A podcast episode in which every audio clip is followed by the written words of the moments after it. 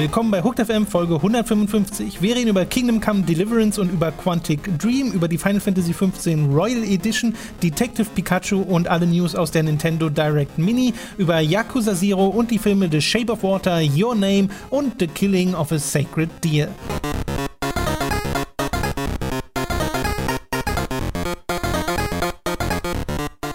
Begrüßen euch zu einer weiteren Folge Hooked FM. Ich bin Tom, bei mir sitzt der Robin. Hallo. Und äh, wir haben gerade alle Aufnahmen für unser äh, Spiel des Jahres Community Video hinter uns und äh, alles ist im Kasten. Das liegt jetzt gerade im Schnitt. Das heißt, äh, diese Woche sollte der Release noch folgen. Mhm. Äh, vom ersten Teil zumindest. Wir releasen das wieder in zwei Teilen. Es sind ja 20 Plätze und dann immer 10 Plätze pro Video.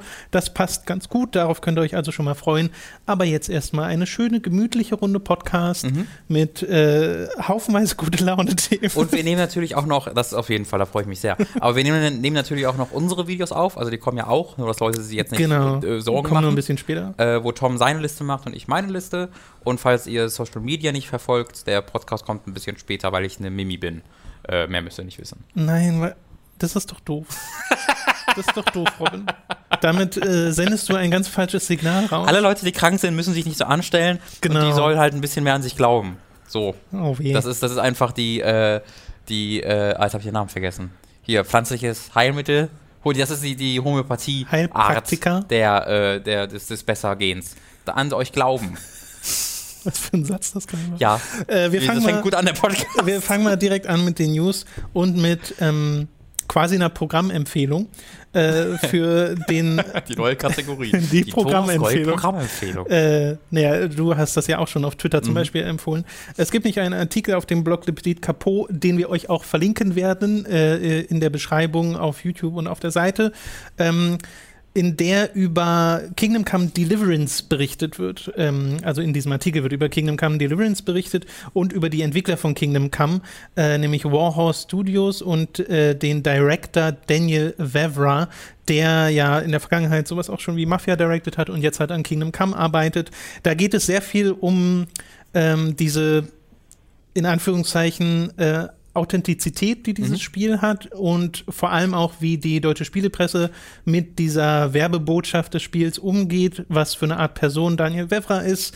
Äh, um Gamergate geht es da, um zum Beispiel sowas, so Sachen wie, dass er mal ein Interview mit Breitbart geführt hat, äh, halt einer äh, rechtsgesinnten äh, Seite oder so Sachen wie, ähm, ja, halt so ein paar fragwürdige Aussagen, die da getätigt wurden und die ein sehr fragwürdiges Bild auch von Kingdom Come zeichnen. Das Ding ist, wenn ihr uns jetzt schon eine Weile verfolgt, dann werdet ihr gemerkt haben, dass wir über Kingdom Come Deliverance äh, selten bis gar nicht sprechen was auch einen Grund hat. Und ich glaube, das haben wir sogar mal in einem Podcast gesagt. Ich bin ist mir nicht mehr 100% lange her. Wir haben da auf jeden sicher. Fall kurz drüber gesprochen. Genau, ja. es, es, muss schon wirklich lange her sein. Weil ne, die Geschichte ist ja, äh, damals als Kingdom Come Deliverance angekündigt wurde mit Kickstarter und alles, mhm. äh, habe ich das gesehen. Oh, okay, dieses Spiel wird angekündigt. Es sah super aus.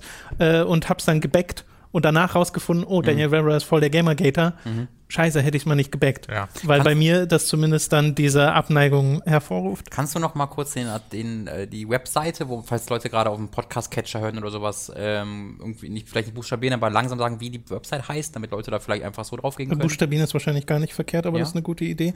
Äh, ich muss sie nur einmal schnell selbst okay. aufrufen. Ähm, dann kann ich ja kurz noch mal auch noch äh, dazu ein bisschen was sagen. Also bei äh, dieser Geschichte ist es ja tatsächlich so, dass diese ganze Gamergate-Geschichte, die jetzt ja auch schon wieder ein paar Jahre zurückliegt, ja fast noch zu den harmloseren Sachen gehört, die so über, über Daniel Wefra ähm, rauskamen. Also ich erinnere mich, das, das war alles auch schon mal in der Presse, als Leute auch, ich glaube, es war auf sein Facebook-Profil so ein bisschen ähm, durch, durch, durchforscht haben und da halt ähm, ganz schön sub äh, suspekte Verbindungen zu äh, gewissen Bands und sowas fanden. Äh, und das ist eben da durch diesen Artikel äh, jetzt gerade nochmal zum Vorschein gekommen, äh, weil dort äh, nochmal aufgezeigt wird, hier gibt es etwa ein ähm, Interview mit äh, Game 2 von der, die, von der Gamescom dieses Jahr war es, glaube ich, ähm, wo er halt ein äh, Metal-Band-Shirt trägt. Ähm, und diese Band wird geführt von einem verurteilten Mörder, der auch mal geplant hatte, eine äh, linksgerichtete irgendwie Treffpunkt, einen Treffpunkt in die Luft zu jagen, der sich selbst als White Supremacist bezeichnete, mittlerweile aber nur noch als Rassist. ähm, und äh, er trägt halt stolz das T-Shirt dieser Person äh, durch die Gegend. Ähm, und da könnte man schon sagen, okay, das ist viel, also ich würde jetzt vielleicht das nicht machen. Ähm, aber dazu kommt dann ja noch, dass halt äh, bei Kingdom Come Deliverance die Geschichte war, dass ähm, gefragt wurde, hey, ihr setzt so ganz krass auf, angeblich auf Authentizität. Wieso ähm, gibt es hier denn so nur weiße, in, nur weiße NPCs, weiße Spielfiguren? Ähm, was halt äh, Daniel Wevra ausführlich, oder Wevra wird er vielleicht ausgesprochen, ich bin mir nicht ganz sicher, was er ausdrücklich darauf zurückführt, dass es halt ein Fakt ist, dass es zu diesen Zeiten in äh, diesen Bereichen nur Weiße gab. Äh, ne, das war quasi ein weißer Ethnostaat. Ähm, und das Spielt ist, in Böhmen übrigens das Spiel. Das ist halt Blödsinn. Keiner wird, will hier argumentieren, dass ähm, damals die ganze, das ganze Land voller, äh, weiß ich nicht, Inder war und oder Afrikaner, was weiß ich. Das möchte keiner argumentieren. Es geht ganz ausdrücklich um die Behauptung, äh, damals gab es nun mal nur Weiße. Äh, was in Kombination mit seinen sonstigen Kommentaren, wo er äh, also alles, was quasi dagegen argumentiert, auch die Fakten, die werden von ihm dann auf Twitter als linke äh, SJW-Propaganda ähm, ja, heruntergestuft. Er äh, geht sehr aggressiv gegen jeden vor, der dagegen argumentiert. Und dann hat er eben diese Verbindungen zu Nazi-Bands, das kann man nicht anders sagen, und auch anderen Gruppierungen, die man damals auf Facebook gefunden hat. Und diese ganzen Verbindungen stellt halt die, äh, dieser, dieser Artikel auf der Website her. Äh, die du vielleicht gerade noch mal parat yes. hast? Ja. äh, ich buchstabiere es wirklich einfach mal. L-E-P-E-T-I-T-C-A-P-O.wordpress.com. Also Le Petit was? Capot. Le Petit Capot, okay. Ähm, und das sind alles eigentlich gar nicht so große Neuigkeiten. Wie gesagt, das wusste man schon. Es war aber, also ich dachte, es wäre mehr im öffentlichen Diskurs, als es dann wirklich war, weil ich habe sehr viele Antworten auf Twitter bekommen von Leuten, die davon gar nichts gewusst haben, die sich da sehr darauf gefreut haben. Und ich glaube, das liegt vor allen Dingen darin, und das ist dann auch so der Fokus und der Punkt von diesem sehr guten Artikel, äh, das liegt vor allen Dingen daran, dass die deutsche Spielepresse da jetzt die vergangenen zwei Jahre darüber berichtet hat, über dieses Spiel und diese Dinge mit keinem Wort erwähnt, also mit gar keinem Wort. Ähm, stattdessen wird diese, dieser, ähm, ja, dieses Marketing-Sprech der kompletten Authentizität, Authentizität, mh, Mhm. Äh, auch ich bin sehr gut im Marketing-Sprech. Der wird einfach äh, nachgeplappert äh, und was dann passiert ist, äh, in diesen Interviews mit Game 2 zum Beispiel, sagt er zwar nicht, ach übrigens, wir haben nur Weiße, weil ich da meinen Traum von einem weißen Ethnostaat ausleben kann. Aber was er halt sagt ist, wir sind komplett der Authentizität irgendwie, äh, alles soll da reingehen und deswegen sind wir ganz speziell und anders als die anderen. Und das wird komplett von Leuten wie äh, bei Game 2 oder auch bei GameStar oder bei allen anderen Magazinen, es wird einfach abgenickt. Es wird gesagt, das stimmt, das ist so. Und wer dann mal googelt, was er noch so sagt, das wird alles gleichzeitig mit abgenickt, weil ähm, auch wenn das nicht im gleichen Interview, aus dem gleichen Interview stammt, dadurch, dass einfach das Marketing-Sprech komplett übernommen wird, ähm, wird einfach alles andere gar nicht behandelt. Und das ist halt ein Punkt, wo die Trennung zwischen Kunst und Künstler nicht mehr da ist. Das ist halt auch etwas, was ich auf Twitter sehr oft gehört habe, dass Leute sagen, das verstehe ich, das finde ich auch scheiße, ich trenne aber zwischen Kunst und Künstler. Das ist völlig okay. Ich möchte da niemandem in seine persönlichen Entscheidungen reinreden. Was ich sage ist, in der Berichterstattung findet diese Trennung nicht statt. GameStar, äh, Funk und Co. sind bei den, äh, bei den Entwicklern zu Besuch. Sie interviewen die Entwickler und stellen ganz, ganz bewusst die Verbindung zwischen Kunst und Künstler her und ähm, und stimmen dem Entwickler eben dazu, was er zu seiner, zu seiner Kunst sagt. Ähm, wenn, wenn diese beiden, äh, oder nicht die beiden, wenn wirklich diese ganzen Medien völlig ignorieren würden, wer dahinter steht, ja, nie, nie mit dem Entwickler sprechen würden, keinerlei irgendwie Authent keinerlei äh, des Authentizität-Geschwafels kopieren würden, dann wäre das ein Argument, was man machen könnte, wenn sie nur das Spiel für sich bewerten würden. Das passiert ja aber nicht, sondern sie nehmen sich den Künstler und äh, stellen ihn als was sehr, als was sehr Positives dar und ignorieren alles, was negativ ist. Und das ist eben das ganz große Problem. Äh, und das geht halt nicht, wenn seine Ideologie, ähm, seine ganz eindeutig rechte und auch rechtsextreme Ideologie einen Einfluss auf seine Kunst nimmt. Es gab doch bei Funk dann auch eine Reaktion darauf. Ne? Genau. Bei Game 2, äh, die erst so war, ja, wir haben uns das angesehen und dann mhm. entschieden, nee, es kann so bleiben. Genau. Und jetzt wird es sich aber nochmal angeschaut, ne? Die ursprüngliche Reaktion, als das mit dem T-Shirt rauskam, das wurde da wohl einfach nicht mitbekommen. Das kann ich auch nachvollziehen. Ich, ich Twitter und Google jetzt auch nicht jeden, die das Nee, T-Shirt nee, dem es wäre auch furchtbar, wenn man das macht. Also es Nein, geht nein. jetzt nicht um so einzelne Sachen, sondern das gesamte Bild, das über diese Person und das Studio daraus entsteht, über die Sachen, die man halt herausgefunden hat, unter anderem über soziale Medien, über Aussagen in Interviews etc. Mhm. Ja, ähm, genau, da wurde ursprünglich gesagt, ja, wir haben das dann, jetzt wo ihr das uns äh, darauf aufmerksam gemacht habt, uns nochmal angeguckt. Ähm, ist aber alles freie Meinungsäußerung, können wir nichts gegen tun. Was ich finde, was ein sehr, sehr, sehr, sehr schwaches Statement war, ähm, weil das quasi mit Journalismus begründet würde. Journalismus muss neutral sein. Aber hier fand kein Journalismus statt, weil sich ja gar nicht damit beschäftigt wurde. Es wurde ja nicht neutral das Thema irgendwie analysiert und besprochen, sondern es wurde einfach gesagt, das Thema ignorieren wir und alle anderen Sachen, ähm, die mit denen befassen wir uns, Genau. nur das ignorieren wir. Und darum geht es ja auch nicht, dass man irgendwie dann, äh, was weiß ich, einen Boykottaufruf zu äh, Kingdom Nee. Come startet oder so, sondern einfach diese Informationen an die äh, Leser oder Zuschauerschaft weiterträgt, die es gibt Genau. über den Entwickler und über diese Umstände und was dahinter steckt, hinter diesem, diesem Claim der historischen Authentizität. Ähm, und dass dann eben ihr quasi da draußen eine Kaufentscheidung basierend darauf ähm, äh, ähm, treffen könnt. Denn, ähm, und das hatten wir ja schon mal vor einer ganzen Weile mal, auch dieses Gespräch mit Kunst von Künstler drin, das ist ja was sehr äh, Müßiges ähm, und Ja, weil es so subjektiv ist. Also, Genau, natürlich. Und jeder sieht das ein bisschen anders. Und da gibt's halt Leute, die sagen, mir total egal, äh, wer dahinter steckt. Mir geht's um das Produkt in, in Ja. dem Fall. Äh, und da wollen wir euch auch in keinster Weise was vorschreiben oder so. Es geht halt nur wirklich darum, dass ihr die Informationen habt äh, und äh, dann diese Entscheidung treffen könnt. Für uns persönlich reichen die Sachen, die wir wissen. Und das hat mir bei Gamergate schon gereicht, äh, das zu wissen über Daniel Werfer, dass ich mir gesagt habe, nee, ich habe keine Lust mehr, dieses Spiel zu spielen. Ich habe auch keine Lust, darüber zu berichten. ich, ich möchte nicht, ich, also A, ich möchte finanziell und durch Werbung nie, keine Nazi-Supporter unterstützen, das ist für mich ganz simpel. Aber B, das, also das ist die, die, äh, die erste Ebene und die zweite Ebene ist aber, dass diese, diese Ideologie eben ganz eindeutigen Einfluss auf das Videospiel nimmt, weil es hier halt keine Nein, guck mal, bei, bei Witcher 3 war es ja noch so, äh, da gab es ja auch die ähnliche Diskussion. Hier gibt es keinerlei irgendwie äh, farbige Menschen, alle sind weiß, woran liegt das? Ähm, und das wurde auch kritisiert dafür und das finde ich auch richtig so, dass darüber besprochen wurde. Ähm, ich glaube nicht, dass irgendjemand den Eindruck hatte, dass das war, weil die, weil CD Projekt ähm, einfach glauben, also A, weil sie glauben, damals im Mittelalter war das halt so in ihrem Fantasy-Spiel oder B, weil sie irgendwie eine Ideologie nachgehen, sondern was sie auch selbst gesagt haben, war, es war einfach keine, kein, kein, kein Issue, über das sie viel nachgedacht haben. Es, sie hatten andere Probleme, über, das sie, über die sie, mit denen sie sich viel beschäftigt haben und das ist einfach nie aufgekommen. Das kann ich auch gut nachvollziehen. Das, darüber kann man auch reden und das kann man auch kritisieren in einem anderen Aspekt, aber das ist, finde ich, eine komplett andere Geschichte als ein Entwickler, der sehr offen darüber redet, warum er das macht und dass er das macht, weil es angeblichen historischen Fakten folgt, was dann aber Blödsinn ist und wo was dann ein einzig und allein übrig bleibt, ist seine Ideologie und da finde ich also für mich persönlich halt äh, hier so hier so den, den die Verwirklichung vom Traum eines Ethnostaats nachspielen zu können.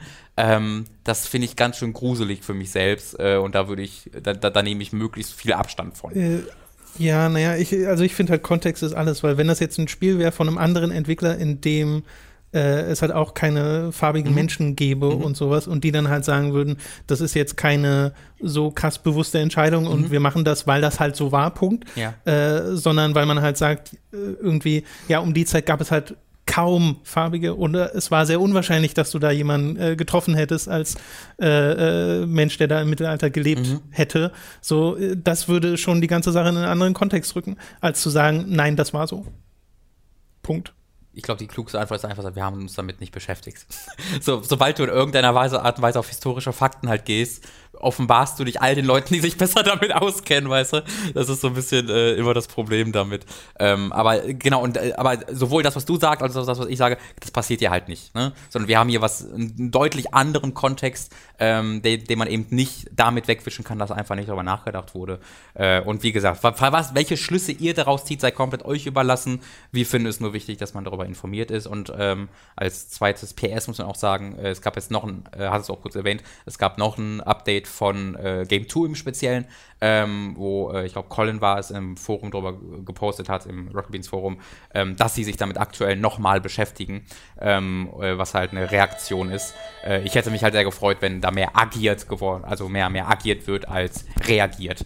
Äh, ist jetzt hier leider nicht passiert, aber ähm, ich, ich, ich hoffe sehr, dass da in der Zukunft nochmal wirklich auch prominent bei, vielleicht bei Game 2 selbst oder Game Plus, bei irgendeiner dieser Sendungen, äh, über dieses Thema gesprochen wird und dem ähnlich viel ähm, ja, redaktioneller Aufwand beigepflichtet wird, wie dem Spiel äh, selbst oder den Interviews mit diesem Entwickler.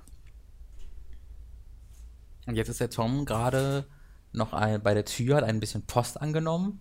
Falls er vergisst, das rauszuschneiden, rede ich noch ein bisschen, weil da waren jetzt nur 10 Sekunden Stille oder so.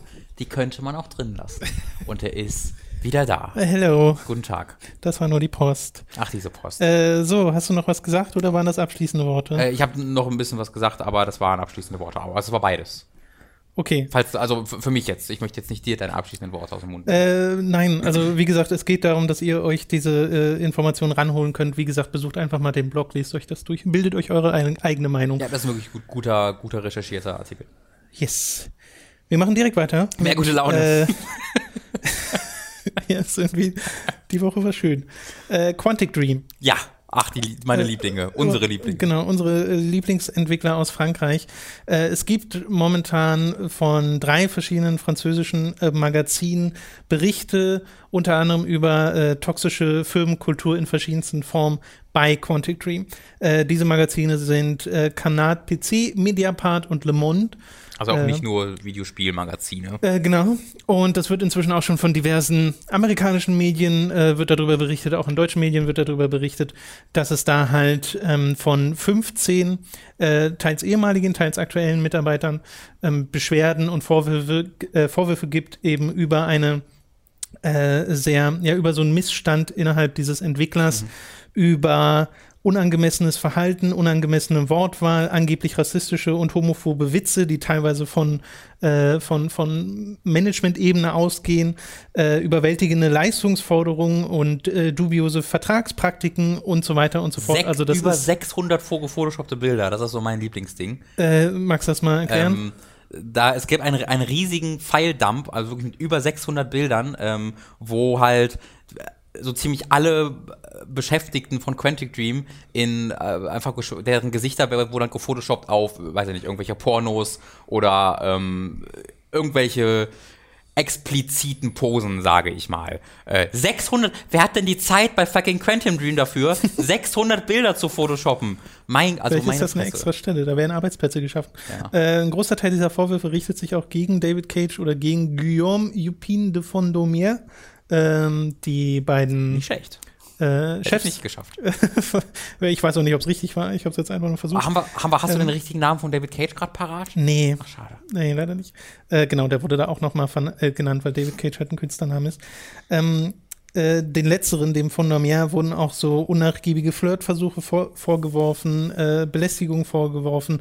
Äh, die Reaktionen darauf von Quantic Dream, von Cage und von Normier äh, sind allerdings eine komplette ähm, Verneinung dieser Vorwürfe, äh, kategorische Verneinung und und das ist obwohl, nee, da will ich noch gar nicht zukommen. Äh, es gibt zum Beispiel auch äh, von Sony France, Ebenen. Äh, die äh, darauf reagiert haben äh, und die gesagt haben, und ich lese mal vor, as an independ- independent development studio, Quantic Dream is responsible for their social and wage policies. More generally, we expect our suppliers and partners to comply with the laws and practice enforced in their country. We have no other comment. Das sagt Sony France selbst dazu.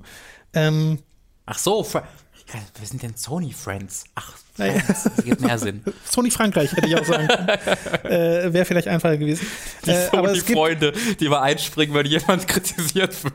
es gibt auch eine Antwort äh, zum Beispiel von David Cage selbst. Und sehr die, die geht gerade Die ist so gut. die geht gerade so ein bisschen rum, äh, weil, naja, also Cage hat, schon so einen Ruf an und für sich durch seine Spiele erlangt, äh, der nicht immer positiv ist, äh, zumindest in manchen Ecken der Videospielindustrie, zum Beispiel bei einer Ecke, die sich Hooked nennt. Äh, Was? und ich lese das, SJWs glaube ich sowieso nicht. ich lese das auch einfach mal vor. Bitte. Uh, you want to talk homophobia? We work with Ellen Page, who is fighting for LGBT rights. You want to talk racism? We are working with Jesse Williams on civil Rights in the USA. Judge my work. Äh, oder Judge by my work. Ähm, Äh, Oh, da, da, da, da habe ich kurz, ich kann es nicht in, in mir halten. Ja, bitte? Ähm, das Judge My Work, ähm, Judge Me By My Work macht mich hart wütend, weil er gerade alles, was Leute, mit denen er zusammenarbeitet, für sich beansprucht. Ja. Wenn Leute, die, er arbeitet mit Leuten zusammen, die sich für Dinge einsetzen und dadurch, dass er mit denen zusammenarbeitet, setzt er auch sich für diese Dinge ein, was für eine mega dreiste Beanspruchung von der Arbeit anderer Leute für sich selbst. Das ist so richtig scheiße. Ich muss gar nicht auf die Ebene gehen von wegen, ich habe mal im Ausland für gewohnt, ich kann nicht Rassist sein. Äh, er sagt ja wirklich, ich habe mal mit Ellen, Cage, Ellen Page zusammengearbeitet, ich kann nichts Homophobes sagen. Was ein Bullshit. Aber dass er auch noch die Arbeit und und irgendwie die, die, die, die sozialen Kompetenzen dieser Menschen für sich beansprucht, weil er mit denen zusammengearbeitet hat. Das ist so kackdreist, Tom. Das macht mich aktiv wütend. Also, ja, ich glaube, diese Aussage von Cage hier, wie er das versucht ähm, zu widerlegen, wie, ist vollkommen unabhängig davon, ob irgendwas davon stimmt oder nicht. Äh, zeigt die halt Charakterzüge, die man ähm, sehr scharf beurteilen kann. ich glaube mehr und mehr, sollte. dass David Cage einfach nicht so mega clever ist. Ich habe das Gefühl, David Cage ist nicht der cleverste Boy unter der Sonne. Was ich, also auch wenn ich, ähm, dadurch habe ich auch nochmal vergangene ähm, Kommentare von ihm gesehen, wo, äh, ich glaube, es war auch Le Monde, die, ich glaube, Heavy Rain nicht gut bewertet hat. Ähm, und er hatte mal einen Blog, ein, so, so, so, so, ein, so einen Meinungsblog bei irgendeiner anderen Zeitung, äh, wo er halt wirklich diese, diesen Artikel beim, also beim Namen erwähnt und halt darüber herzieht. Das ist ja auch wirklich nicht gut geschrieben. Das ist ein Journalismus, also ich lache ja darüber. Wo, also wo er so richtig krass sich, sich darüber erhebt. Äh, und ich glaube, da trifft ein Ego, ein, ein krasser, krasse Egomanie auf ein bisschen intellektuelle. Oh, da würde ich, in Oh. die Richtung würde ich ehrlich gesagt nicht gehen. Also ich, glaube- kann, ich kann ihn nur glaube, bei dem beurteilen, was er sagt und was er von sich gibt. Und das ist wirklich alles geht in eine Richtung. Ne? Ja, ja, aber ich glaube, äh, das Erstere ist hier viel wichtiger, nämlich Ja, das stimmt auf jeden das Fall. Ego ja. äh, dieses Menschen. Ähm, und das, wie gesagt, ist eine Kritik, die vollkommen unabhängig von diesen Vorwürfen äh, stattfindet, wo jetzt halt an anderer Ebene äh, recherchiert und gezeigt werden muss, ob äh, da was dran ist oder nicht. Nee, also da- da- 15 ehemalige und aktuelle Mitarbeiter ist allerdings schon eine Quelle, äh, die ist nicht so ohne. Also das sind keine Vorwürfe, die man so auf die leichte Schulter nehmen sollte und sagen sollte, ja, nee, stimmt bestimmt nicht, ich mag Quantic Dream. Äh, informiert euch auch da nochmal äh, separat und äh, schaut mal, es gibt zum Beispiel auf Reset Error, ähm, dem quasi NeoGAF-Nachfolgerforum, ähm, sehr gute Zusammenfassungen auch der Sachen, die in diesen französischen Artikeln drin stehen. Mhm. Weil wenn ihr des Französischen nicht mächtig seid, dann äh, wird das natürlich schwierig, das aus erster Quelle zu erfahren. Ähm, und da könnt ihr noch mal euch durchlesen, ich- was da so alles Falls, passiert falls ist. wir das unter dem Artikel, unter dem Podcast nicht verlinken, ich habe es auch auf meinem privaten Twitter-Account äh, mal verlinkt, diesen Thread mit den Übersetzungen. Yes. Ähm, also das, das finde ich hier sehr, sehr wichtig im Hinterkopf zu behalten, dass man das nicht ähm, einfach wegnicken kann und sagen, ja, da, das, das, da, das ist Aussage gegen Aussage. So, so einfach ist es nicht, weil hier, wir haben hier wirklich drei voneinander unabhängige Magazine, die drei voneinander unabhängige Untersuchungen getätigt haben, mit mehr als einem Dutzend Quellen, die je ebenfalls voneinander unabhängig diese Aussagen trafen. Leute, die sowohl mal bei Quantic Dream arbeiteten, als auch Leute, die aktuell noch da arbeiten. Ähm, also äh, da ist es nicht so einfach zu sagen, das glaube ich nicht, vor allen Dingen, weil es bei einem dieser drei Artikel auch ähm, einfach Beweise gibt. Also da wurden die Fotos wurden teilweise gepostet, von denen sie dort reden. Ähm, es gab auch äh, so, so, so eine Anekdote, ähm, die, die wir, glaube ich, noch nicht erwähnt hatten, wo, ich glaube, es war ein Tunesier oder sowas, äh, ich glaube, es war ein Tunesier, äh, der, Arbeit, der dort arbeitete und dann fand, haben sie dort irgendwie gemeinsam eine Nachricht, einen irgendwie einen Newsbeitrag gesehen, äh, wo ein brauner Mensch gezeigt wurde und äh, wo dann halt auch sehr schnell ein Kommentar kommt von David Cage, ey, kennst du den Typen nicht? So nach dem Motto, weil, ey, ihr seid ja beide braun. Ähm, und äh, es geht halt alles in, in diese Schiene von sehr saloppem, ähm, das ist meine Firma, ich mache hier, was ich will. Und tatsächlich hat ja David Cage in einer anderen Stellungnahme auch genau das gesagt. Also er hat, äh, das war auch einer der äh, Gründe, wo er sagte, das ist meine Firma, ich kann hier im Grunde sagen und machen, was ich will. Was nicht der Fall ist. Du kannst nicht nur, weil es deine Firma ist, alle deine, ähm, deine, deine Mitarbeiter wie, weiß ich nicht, deine Haussklaven mit, irgendwie behandeln und mit denen reden, wie du willst. Das sind immer noch genau. Mitarbeiter. Ähm, ja, und das, das, das finde ich war, war eine sehr, sehr interessante Geschichte, ähm, weil die wirklich dieses, dieses, dieses Entwicklerstudio halt aus einem komplett anderen Licht beleuchtet, wo, glaube ich, auch, also was halt sehr konträr zu dem geht, wie er sich öffentlich darstellt, nämlich als sehr, ähm, ja, sehr, wie soll ich sagen, intellektuell anspruchsvolle Firma, ja. wo halt viel über wichtige Themen nachgedacht wird. Ähm, und äh, hier bekommt man wirklich das Gefühl, man bekommt Geschichten zu hören aus irgendeinem äh, Foot Football- oder Fußballverein in Deutschland von 15-Jährigen. Also, so sich, also ich habe mich da wirklich an, an, an, an Schule erinnert gefühlt, von, von, von der Art und Weise, wie dort miteinander umgegangen wird. Ja. Äh, es geht dann auch noch wirklich um Missmanagement und eben um die Tatsache, dass da Überstunden geschoben werden, wie sonst nichts und sowas. Genau. Das kommt halt auch noch dazu. Äh, genau, auch da versuche ich dran zu denken, den, äh, die Sachen zu verlinken in der Beschreibung. Äh, auch da bildet euch bitte eure eigene Meinung. Es gab auch äh, noch als äh, kleine Zusatz dazu einer der Journalisten, ähm, der über diese Geschichte berichtet hat bei einem dieser Magazine, äh, hat sehr kurze Zeit später auch auf Twitter verlautbaren lassen, dass er ähm, geblacklistet wurde von Sony. Achso, die Sache habe ich sogar noch mit drauf, genau. Achso ich weiß nicht, wie man den Namen William im Französischen ausspricht, William Oduro. Oh, das weiß ich nicht. Ähm, genau, das ist ein äh, Journalist von Le Monde und äh, der wurde, ähm, was er aus internen Quellen erfahren hat. Und ich kann, äh, wir können sagen, das ist nicht sehr schwer. also, wir haben ja auch mal eine Zeit bei einem größeren Magazin berichtet, es ist nicht schwer herauszufinden, wenn dich irgendjemand nicht mehr äh, kontaktieren will. Äh, also von internen Quellen äh, erfahren haben, dass Sony ihn auf die Blacklist gesetzt hat, nachdem dieser Artikel erschienen mhm. ist. Äh, Sony PRler haben ihn danach kontaktiert und wohl gemeint, das sei falsch. Äh, und äh, Odoro hat dann aber gemeint, ja, die Quelle war aber richtig. Sony hat wohl die Meinung einfach geändert genau. nach dieser weil das Nachdem das sich so verbreitet. Richtig, das, das ja. ist ebenfalls so ein bisschen explodiert und kam dann auch in den amerikanischen Medien vor, weil das natürlich eine indiskutable Antwort ist auf Vorwürfe als ähm, Partner dieses Studios, ja, ja, damit zu reagieren, den Journalist zu bestrafen, in Anführungszeichen, ähm, weil ich meine, der Journalist, ich, dann hat er halt, dann bekommt er halt keine Antworten mehr von Sony, da, das ist eher schlecht für sie als für ihn. Wobei ich halt in diesen PR-Abteilungen nie weiß, ob das auch nur einfach ein PR-Mitarbeiter sein kann, der so sagt, ne, und dann halt den Knopf drückt oder ja, sowas. Sicherlich. Und ein anderer PR-Mitarbeiter denkt sich dann, äh. also mit Sicherheit, mit Sicherheit. Das kommt dann auch immer, also das, das wird auch, da muss man halt wissen, ähm, wie es bei Sony Frankreich aussieht. Ja, da wird, Das wird ver vermutlich beim amerikanischen Ableger von Sony wieder komplett anders gehandelt werden. Ja. Ähm, aber äh, der Journalist sagte auch, dass es in Frankreich durchaus üblich ist, äh, geblacklistet zu werden, was jetzt ist. Was, damit kenne ich mich nicht gut aus. Äh, ich weiß aber, dass es in Deutschland auch nicht unerhört ist. Also in Deutschland passiert das auch schnell mal. Nee, genau. ähm, wenn du äh, negativ über, über Leute berichtest, ähm, dass dann sehr schnell gedroht wird, zumindest. Und aber auch, ähm, naja, halt nachvoll äh, dann das durchgezogen wird. Haben wir jetzt bei Hooked soweit ich weiß, noch nicht erlebt. Bei Hook gar nicht. Ähm, bei Giga gab es sowas mal. Sowas, genau. äh, Schnee von gestern war da mal ein schöner Artikel von Tobias Heidemann zu eine, einem Elder Scrolls Spiel. Ach, Elder Scrolls, ähm, ich das Final Fantasy im Kopf, was war Elder Scrolls? Äh, genau. und da ging es hinter den Kulissen ein bisschen ab, aber ja. Äh, wie, wie, du schon sagst, es ist nicht unerhört. Genau. Gut jetzt kommen wir zu, äh, zu erfreulicheren Das war der Podcast. äh, hallo an alle, die, hey. die den Part gerade geskippt haben. Guck dann heute ich dir mal an, das sind viele interessante Dinge. äh, wobei erfreulich ist natürlich auch immer wieder relativ. Äh, Final Fantasy XV, äh, die Royal Edition, erscheint am 6. März äh, zusammen mit der PC-Version. Da sind alle DLCs enthalten.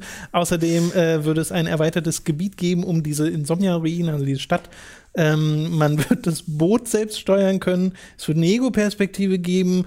Und äh, ich glaube, es wird auch im nächsten Patch zu einem Strategiespiel werden. äh, das ist aber nur ein Gerücht von ja, mir. Sie bauen dieses üble, schlechte Mobile-Game, weißt du, das so übelst die Microtransactions. Dieses äh, Brave, wie hieß denn das? All the Bravest. Oh, noch besser. Das ist Oder meinst gut. du das überhaupt? Nee, ich meine das, ich mein das Final Fantasy 15. Ach, das 15er Spiel? Ach so, es, gibt, ja. es gibt so ein stimmt, stimmt, stimmt. Aufbauding, was ja, halt ja, übelst furchtbar ist und wo das Ganze mit Werbung bombardiert wird.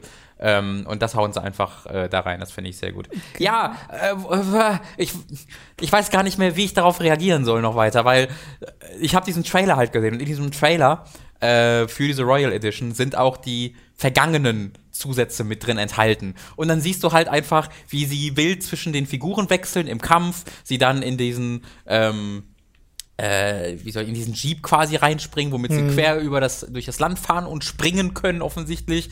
Ähm, und dann fliegen, fahren sie mit dem Boot da entlang und dann siehst du, wie es, wie es offensichtlich neue Cutscenes aus dem letzten Teil des Spieles gibt, wo zum Beispiel der, ich glaube, der hieß, dass ich diesen Namen noch weiß, falls er stimmt. Ich glaube, er hieß Core.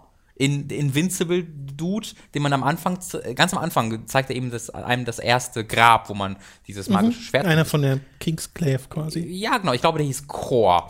Ähm, und der taucht dann nach diesem Timeskip auf und, äh, oder, und, und Noctis hält irgendwie so eine Rede an alle Leute. Wir sind wieder da und wir schaffen das jetzt. Äh, genau die Sachen, wo ich in meinem Tagebuch sagte, hey, das fehlt vielleicht. äh, und dann sehe ich halt, wie, wie diese letzte Map, die nicht so geil war, nochmal verändert wurde. Und dann wurde das ganze Chapter 13 ja auch verbessert. Ich bin Ja, ja. es Also, macht mich wirklich traurig, dass äh, ich dieses Spiel gespielt habe, äh, weil es einfach die falsche Entscheidung war. Dieses Spiel ist es wirklich, wir nähern uns, das ist das zweite Jahr nach Release, in dem wir jetzt sind. Ähm, und es wird immer noch aufgefüllt. Und zwar nicht nur einfach Ja. mit Season Pass-Dingen wie äh, hier neue Inhalte, sondern einfach auch mit nötigen Dingen, die das Hauptspiel gebraucht hätte. Und dass das heu- heute immer noch passiert, das ist einfach so ein Armutszeugnis für das ursprünglich release Produkt, das wir da gehalten haben. wobei halt so Sachen wie eine Ego-Perspektive oder dass du das Boot steuern kannst, glaube ich, niemals Sachen waren, die im Original-Design-Dokument standen. Also Ego-Perspektive nicht, Boot vielleicht schon. Weil das Boot ist jetzt so ein komisches Ding. Also da, da du hast halt eine drei, nee, ist, nicht- ist, ist eine gefühlte 30 Minuten Sequenz, wo sie erzählen, dann kommst du an und dann siehst du es nie wieder. Es würde komisch sein, das komplett zu modellieren Wa- und bauen und so, wenn man das nie gebraucht hätte. Das stimmt. Ich finde, es ist halt zwiegespalten, weil zum einen kommen ja schon Inhalte dazu, die äh, halt klar DLC sind und die das Hauptspiel jetzt nicht so wahnsinnig bereichern. Äh, also im Sinne von, dass sie essentiell sind aus äh, Ja. Story-Sicht. Und gleichzeitig kam ja in den äh, letzten Monaten und bald kann man Jahren sagen, ähm, Inhalte dazu, die sehr wohl das Hauptspiel sehr gut Ja. gebraucht hätte. Ähm, bei mir ist ja so die Sache, ne? ich finde Final Fantasy 15 ja deutlich sympathischer als du, selbst in seiner Urfassung. Mhm. Und ich habe ja damals gesagt, in einem Jahr, beziehungsweise wenn es fertig gepatcht ist, äh, spiele ich das nochmal. Mhm. Äh, ich frage mich, wann es fertig gepatcht ist. Ja, guck mal, sie haben jetzt die Royal Edition, diese Gote-Edition, aber es geht dann noch weiter. Genau. Die haben schon angekündigt, dass es einen zweiten Season Pass auch geben wird. Ähm, deswegen wird es dann wahrscheinlich noch mal die Ultra Royal Edition geben. Aber ich meine, das liegt ja auch daran, dass dieses Spiel einfach sehr erfolgreich war. Es hat sich ja sehr gut verkauft. Ja. Und, und, da, und da muss ich nochmal reingrätschen, weil da macht jetzt die Royal Edition etwas, was bisher nicht gemacht wurde und was ich sehr kritisch sehe und ist dafür Geld verlangen. Äh, weil jetzt hast du eben diese Sachen wie zum Beispiel die letzte Map wurde erweitert, du hast äh, die Bosse, die hinzugefügt wurden äh, und du hast äh, auch ein paar einfach spielerische Elemente, die dazukommen und das kostet für Besitzer 20 Euro. Also das ist ein eigener DLC, der 20 Euro kostet. so. Ähm, und das ist ganz schön scheiße. Ähm, weil da reden wir eben nicht über diese äh, Episoden, die da dazugekommen sind im Nachhinein, sondern da reden wir wirklich über Verbesserungen für das Hauptspiel. Und dann das für 20 Euro zu verlangen, dass du irgendwie jetzt äh, das Boot steuern kannst, zum Beispiel, äh, oder Ja, am Ende die, die, die Map verbessert wird. Äh, Ich glaube, da haben wir kritisch. teilweise eine andere Perspektive als die Masse der Final Fantasy 15 Spieler, Ja. die halt das Spiel gespielt haben damals. Und es gibt ja mehr als genug Leute, die es richtig, richtig super fanden. Mhm. Äh, also wo es nicht nur dieses Ja, aber ist, so wie ich es gut Ja, finde, Äh, aber äh, wo es wirklich dieses Ja, es ist ein super Spiel. Äh, und die diesen Support, den das Spiel über die letzten Monate erhalten hat, eben dann als einfach kostenlose Zusätze wahrnehmen. Mhm. Und wo es sich dann, glaube ich, sehr viel leichter rechtfertigen lässt, zu sagen, ja, okay, jetzt anderthalb Jahre später zeige ich dann gern noch mal Ja. äh, was für dieses Update, äh, weil die DLCs zum Beispiel selbst, diese Episode Ignis und sowas, äh, die waren ja nicht so teuer, die waren ja recht fair äh, in ihrer schon, ja. Preisstruktur. Waren das nicht so Dinger, die irgendwie nur 5 Euro gekostet haben? Ich glaube schon, ja. Äh, ich bin der Meinung, da haben wir beim allerersten DLC mal drüber gequatscht Mhm, im Stream. Ähm, ja, das ist. Final Fantasy 15 ist nach wie vor, finde ich, eines der faszinierendsten Spieleentwicklungsprojekte, die diese Industrie gesehen hat, weil äh, da kann man, glaube ich, in zehn Jahren, ah, eigentlich jetzt schon, äh, arbeiten, Studien drüber schreiben. Nee, also da, werden, da sind sie noch damit beschäftigt, die neuen Inhalte zu reviewen, die dann rausgekommen das, sind. ja, gerade ja. erst Du meinst in zehn Jahren, ja. Ja, ja. ähm, was, äh, ich warte halt auf den, auf den, wenn der nächste Season Pass komplett draußen ist und dann die Ultra Royal Edition kommt, da, war, da rechne ich und hoffe fest auf den Punkt completely new Fighting System, äh, Combat System. Dann gibt es einfach ein komplett neues Kampfsystem äh, und dann bin ich vielleicht auch endlich dabei. Und dann wird es in Final Fantasy 16 umbenannt. Und Ja, richtig. Und Der fließende Übergang. Ja, ja, doch, also das in finde ich das nächste geil, wenn Final sie irgendwie Ninja Theory oder Platinum beauftragen, dass sie das Kampfsystem nochmal verändern äh, und, dann, und dann veröffentlichen sie 15 nochmal als 16. Das finde ich eigentlich eine super Idee. Das machen wir so, Tom. Äh, Machen wir so, Das okay, machen wir alles so. Äh, was ich sehr, sehr drollig finde, ist, dass wir ein Spiel bekommen äh, im Westen, bei dem man bisher nicht wusste, ob es überhaupt bei uns rauskommt, nämlich Detective Pikachu Pikachu. für den Pikachu. Nintendo 3DS, in dem Pikachu eine sehr tiefe männliche Stimme bekommt. Aber nicht Äh, von Danny DeVito leider, müssen wir alle feststellen. das stimmt.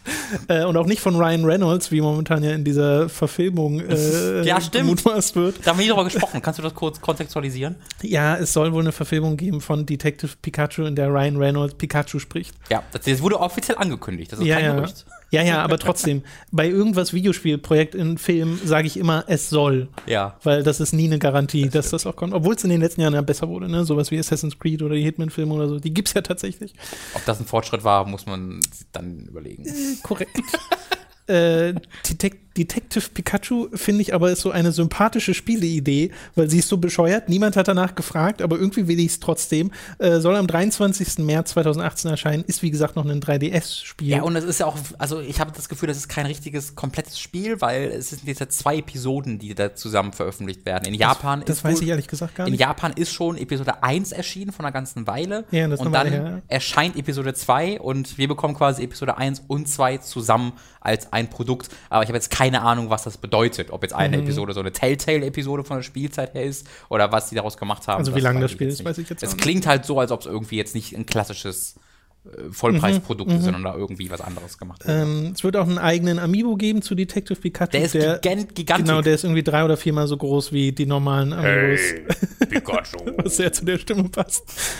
Detective Pikachu, so ein großartiger Hast Scheiß. du, nachdem das Release ist, mal gesehen, was das ist jetzt spielerisch? Das ist quasi sowas wie ein Adventure. Also das ist halt kein Pokémon-Spiel, Nee, nee. logischerweise. Wobei das auch super wäre. Detective Pikachu, Donnerschock auf den Kriminellen. Nein, Äh, ich bin da sehr, sehr gespannt drauf. Fragezeichen. Ja, keine Ahnung. Ich guck's mir auch mal an dann. Aber, nee, doch, ich tue ich doch nicht, weil mir ist gerade wieder angefallen 3DS. Warum? Ja, ja, ja, ich weiß. Äh, Stop. Mats, Mats ist Das ja Ding da auch ist- so. Der, das der das Ding ist 3DS tot, Nintendo. Hört auf, euch was was von einem anderen zu überzeugen. Das wird ja auch, ne, das wird ja alles gefaced nach Ja, und ja. nach. Äh, es gab, verkaufen es einfach nochmal Ende des Jahres für Switch dann? Oder in einem Jahr? kommt Also drauf an, wie Plan? erfolgreich ist es. Ich weiß nicht, wie sehr sich das lohnt bei das so auch einem. Spiel wie. Und ich weiß auch nicht, wie sehr das auf seine Touchscreens. Sie haben doch gerade eh neuen DLC für, äh, für äh, Tekken X Pokémon veröffentlicht, dann kann man das vielleicht damit einbinden. Oh. Dass man das einfach, der Detektiv Pikachu ist ein Charakter und ihr könnt auch das Spiel spielen. Hier, bitteschön als DLC. Wird Detective Pikachu im nächsten Smash Brothers drin sein, ist hier die, die richtige Frage. Oder im nächsten einfach pucken, weil es gibt auch sowieso schon irgendwie drei, drei Pikachus. Vielleicht kann man das auf sieben Nein, anheben. zwei. Es gibt halt den Luchadore Pikachu und der ist auch großartig. Okay. Äh, in der letzten Woche war auch noch die Nintendo Direct Mini, die wir ja äh, kurz nachdem sie veröffentlicht wurde, auch live geschaut haben. Die Livestream-Aufzeichnung gibt es bei uns auf dem Kanal. Äh, da wurden diverse Sachen angekündigt, ganz viele äh, Wii U-Ports äh, oder auch DS-Ports teilweise, denn The World Ends With You wird au- auf der Switch erscheinen im Jahr 2018 und ähm, das gab es ja schon für, also es, blieb ja nicht ewig auf dem DS, ich glaube, das gibt es auch auf iOS-Geräte, Android weiß ich gerade gar nicht.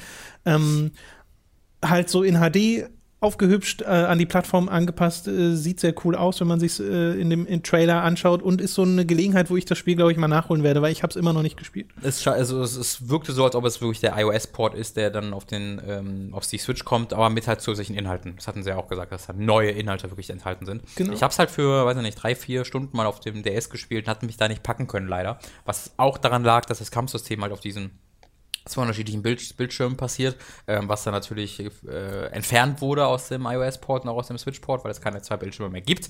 Es findet alles auf einem Bildschirm statt.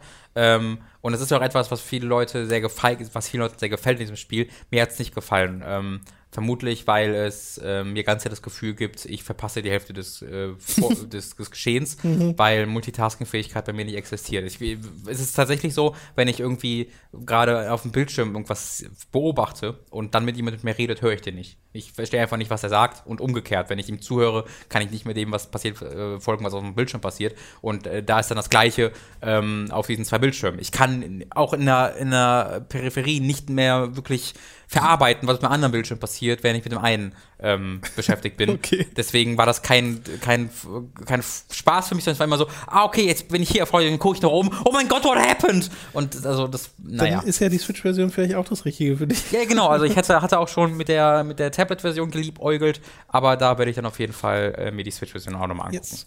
Kirby Star Allies äh, hat einen Release-Termin, kommt nämlich am 16. März. Äh, sieht aus wie so ein richtiges Kirby-Spiel, das man halt im Multiplayer zocken kann.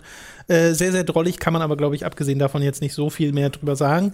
Äh, dann wird es einen Port geben von Hyrule Warriors, das bisher Wii U exklusiv war und ja ein sehr, sehr beliebter ja. Dynasty. Äh, nee, stimmt, gab es auch für 3DS. Du hast vollkommen recht. Äh, sehr, sehr beliebter äh, Dynasty Warriors, äh, eine Version dieser Art von Reihe ist sozusagen äh, für die äh, Zelda-Reihe als Anpassung. Erscheint im Frühling 2018, hat also noch keinen so ganz genauen Release-Termin. Das will ich dann tatsächlich auch spielen. Also, ich, da hatte ich Könnte immer, dir auch gefallen. hatte ich immer Interesse dran. Ich bin ja Warriors-Fan ähm, und das ist so schön bunt.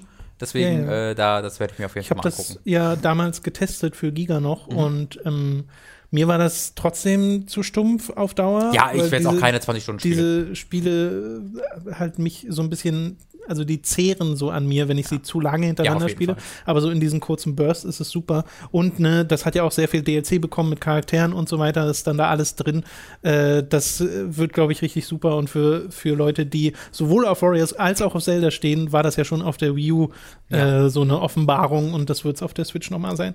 Dann äh, ebenfalls Frühling 2018 und das ist so das, was mich von all denen hier am meisten überrascht hat, äh, ist Mario Tennis Aces, äh, wo ich halt erst befürchtet habe, oh Gott, machen sie jetzt, holen sie jetzt Ultra Smash quasi rüber, was es auf der Wii U gab und was eine sehr enttäuschende Version von Mario Tennis war, hat es irgendwie nur die eine Arena, kaum Inhalte, keine große Kampagne oder Karrieremodus oder sowas. Das hier sieht ganz, ganz anders aus. Also hier siehst du direkt im Trailer, es gibt einen Story-Modus, es gibt verschiedenste Arenen und so Minispiel-Varianten, wo du irgendwie gegen eine riesige Piranha-Plant äh, kämpfst oder sowas. Und äh, das wirkt mal wieder wie so ein richtiges Mario Funsport-Spiel. Und ich weiß nicht, wann das letzte davon war, was richtig gut war. Also es muss auf jeden Fall schon. Ja, also da gab es auf dem 3DS mal eins, was ganz, äh, ganz gut war, aber jetzt auch nicht super. Mhm. Okay. Genauso wie es äh, genauso wie es mal ein Mario Tennis-Spiel auf dem 3DS gab, was ebenfalls so in diese Kategorie fällt. Aber die letzten, die ich so richtig, richtig, richtig gut fand, äh, waren, glaube ich, auf dem GameCube. Und das ist schon eine Weile her. Deswegen Eigentlich fällt mir gerade auf, zählt der Card auch dazu, aber das ist mittlerweile so eine eigene. das stimmt, das wäre noch mal, Ja, ja. ist nochmal was komplett separates, weil Kart ist natürlich großartig. Aber wie auch du und äh, wie auch du das gesagt hättest, so ein ähm, äh, Strikers hätte ich auch Bock drauf. Das, äh, Strikers Spaß muss ich überhaupt früher. mal spielen. Da habe ich neulich bei den Easy Allies äh, einen Stream verfolgt, wo sie die GameCube-Version davon gespielt Ja. haben. Äh, die bei uns hierzulande ist die einfach inzwischen, also du musst halt Vollpreis zahlen sozusagen, Mhm. wenn du das haben willst, weil das äh, nicht mehr so einfach zu kriegen ist. Und das sieht super spaßig aus. Ja. Oder nee, die haben die Wii-Version gespielt, so rum war es. Ich glaube, sie wollten ja. die GameCube-Version ist das nicht anderes? Ist das nicht ein Nachfolger? Äh, die Wii-Version ist ein Nachfolger, genau, und der ist auch nicht so beliebt, weil es unter anderem so Waggle-Controls Mhm. gibt bei manchen Sachen. Äh, und die GameCube-Version ist die, wo die Leute halt drauf schwören. Ja. Was bei uns, glaube ich, auch gar nicht Strikers heißt. Ich glaube, das Heißt heißt Mario. Football. Kann sein, ja. Ähm, genau, ist aber Fußball, also nicht Football, American Football, sondern ist wirklich Fußball in Mario-Form, äh, wo man faulen kann wie bescheuert und Mhm. das sah einfach super lustig aus. Genau, ebenfalls ein Port. Äh, Is 8 hat noch einen weiteren Titel, den ich jetzt äh, mir spare, weil den würde ich eh nur butchern. Äh, Lacry warte mal, ich hab's. Lacrimosa of. Scheiße, das habe ich vergessen. ich habe ihn mir nicht mal aufgeschrieben, Robin. Ich, aber, aber Lacrimosa, ich Lacrimosa klingt aber richtig. Könnte aber auch die eine Stadt aus Final Fantasy 14 sein, wenn ich Ja. ehrlich bin. Äh, Is 8 äh, soll im Sommer 2018 für die Switch erscheinen. Gibt's ja schon äh, für PS4. Oh, gibt's das für Xbox One? Ja, I have absolutely zero idea. Ähm, ich habe mal die Demo gespielt davon auf der PlayStation 4. Das Kampfsystem macht echt Spaß. Hm. Ist ein sehr, sehr schönes, schnelles Action-Kampfsystem. Äh, und ist auch generell ein recht beliebtes Spiel. Äh, ist halt so nischig, weil es halt auch aussieht, wie es aussieht. Ja. Ne? Also so ein bisschen wie so ein frühes PS3-Spiel, Mhm. was hier hochskaliert wurde. Äh, Oder weil so halt ein Tales-Spiel auch so ein bisschen. Tales sieht schon nochmal eine Ecke besser aus. Genau, Oder ich Star gerade sagen, Ocean, sieht noch mal besser Irgendwie aus. sowas in, in dem Sinne. SNK Heroines Tag Team Frenzy wurde angekündigt. Ein Kampfspiel äh, mit ausschließlich weiblichen Figuren aus den äh, SNK-Spielen das nicht so wahnsinnig toll aussah. In diesem Trailer äh, scheint die Engine zu benutzen vom letzten King of Fighters, das ja dann auch diesen oh. Sprung ins 3D gemacht hat, wo toll. Leute halt auch schon gesagt haben, mm, mhm. da sieht, äh, sehen die aktuellen Street Fighter Spiele halt ein bisschen besser aus. Ähm, was aber die alten King of Fighters Spiele. Was aber das stimmt, diese 2D Sprites mhm. sind ja großartig. Äh, was aber keine Aussage jetzt über die spielerischen Qualitäten mhm. tätigen soll, äh, wird halt gerade auf der einen Seite belächelt, auf der anderen Seite freuen sich Leute über so einen Waifu-Fighter. Äh, ist mir persönlich relativ egal, vollkommen unabhängig davon, ob da jetzt nur Frauen drin sind, aber ich kann einfach mit den SNK-Spielen nicht so wahnsinnig viel anfangen, persönlich.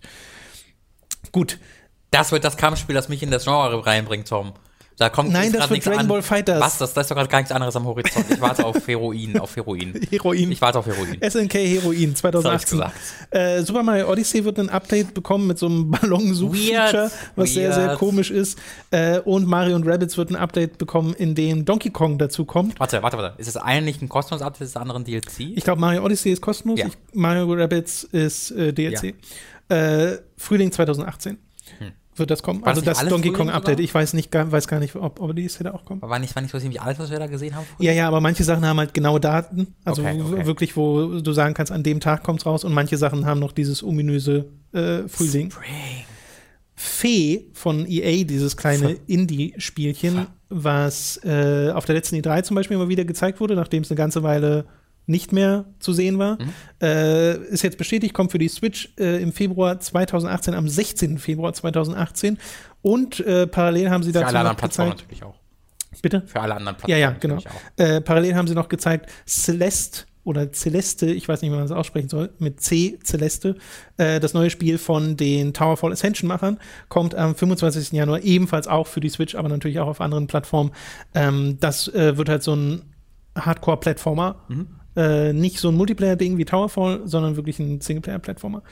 Äh, wo sie selbst schon sagen, Super Meat Boy war eine Inspiration. Mhm. Also ähm, merkt man auch, wenn man sich das anschaut, weil ich glaube, da gibt es auch dieses Feature, dass du deine vorherigen Sprites durchs mhm, Level okay. laufen siehst, wie sie gestorben sind. Was ja übrigens jetzt auch auf Switch erschienen ist, Super Meat Boy. Und sie auch hervorragend, mhm. also hatten sie auf Twitter gesagt, äh, die Verkaufszahlen ähneln denen der Ursprungsveröffentlichung auf 360, was ja ein mega Erfolg war. Die Switch einfach so eine Goldgrube also ist für Indie. Ja, ja, die verdienen gerade drin mal richtig Kohle dazu. ähm, ich bin halt ein bisschen traurig, weil ich würde jetzt auch gerne noch mal ein siebtes Mal durchspielen, aber ich komme mit der Musik nicht klar. Äh, Stimmt, die, ist ja geändert, ne? Der neue Soundtrack, ja, der, ja. Äh, der, der, der, der, alte war so wichtig für mich, äh, hat so viel mich angetrieben. Ähm, das wirkt falsch, das wirkt einfach falsch. Das ist so, als wenn ich jetzt Star Wars gucken würde und dann ist plötzlich so ein äh, so um drei Töne verschobenes Star Wars-Theme wird da gespielt. Das, das, das macht keinen Spaß mit mir so. Okay. Ein Port, über den sich sehr viele Leute gefreut haben, ist der von Donkey Kong Country Tropical Freeze. Da freue ich mich auch drauf. Das auf der Wii U als eines der besten Spiele gibt, die für diese Plattform erschienen sind. Kommt am 4. Mai 2018. Würde ebenfalls zusätzliche Inhalte haben, nämlich Funky Kong mhm. als äh, zusätzlichen spielbaren Charakter und äh, ist ein sehr, sehr guter äh, 2D-Plattformer, halt mit diesem 3D-Look. Hat man im Trailer auch nochmal äh, sich Erinnerungen rufen können, wie absurd gut dieses Spiel aussieht. Ist so ein bisschen der Easy Mode der, der Charakter. Ne? Finde ich ein ganz interessantes Konzept. Ich weiß nicht, ob du da wirklich eingestiegen bist.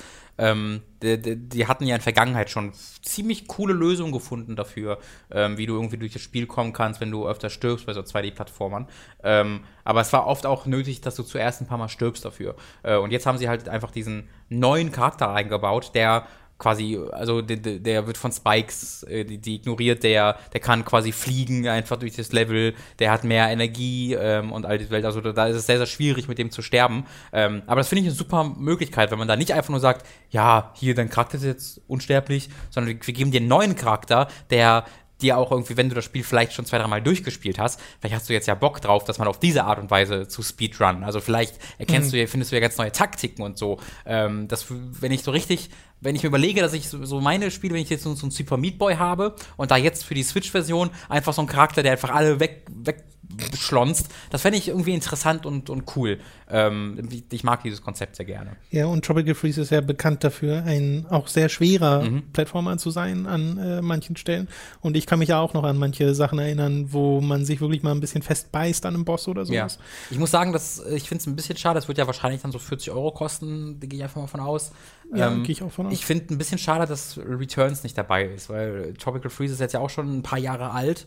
Äh, und ähm, da könnte man, finde ich, auch Returns eigentlich mit reinpacken. Aber äh, ich habe auch Tropical Freeze noch nie gespielt. Ich glaube, da könnte man das Argument der Redundanz machen, weil Tropical mm. Freeze das bessere Returns ist. Okay, äh, ja. In vielerlei Augen. Ja. Bei mir war halt, äh, ne, die Geschichte hatten wir neulich auch mal, also in einem Podcast nochmal wieder, wo wir unsere alten Reviews durchgegangen sind. Ja. Äh, weil Tropical Freeze hatte ich ja auch bei Giga getestet und habe das da als sehr gutes Spiel empfunden, aber eben nicht als so diese 2D-Plattformer Offenbarung. Das als Bayonetta 2 der 2D-Plattform. als die es ganz oft gesehen wird, weil ich mir halt, also mich hatte Donkey Kong Country Returns mehr beeindruckt damals, ja. weil es halt diese Rückkehr war dieses Dings, äh, dieser, dieser Spielemarke mhm. äh, und Retro Studios da einen richtig guten Plattformer gemacht haben, den sie dann von dem sie dann eine Evolution mit Tropical Freeze gemacht haben, die mich dann nicht mehr so sehr weghauen konnte.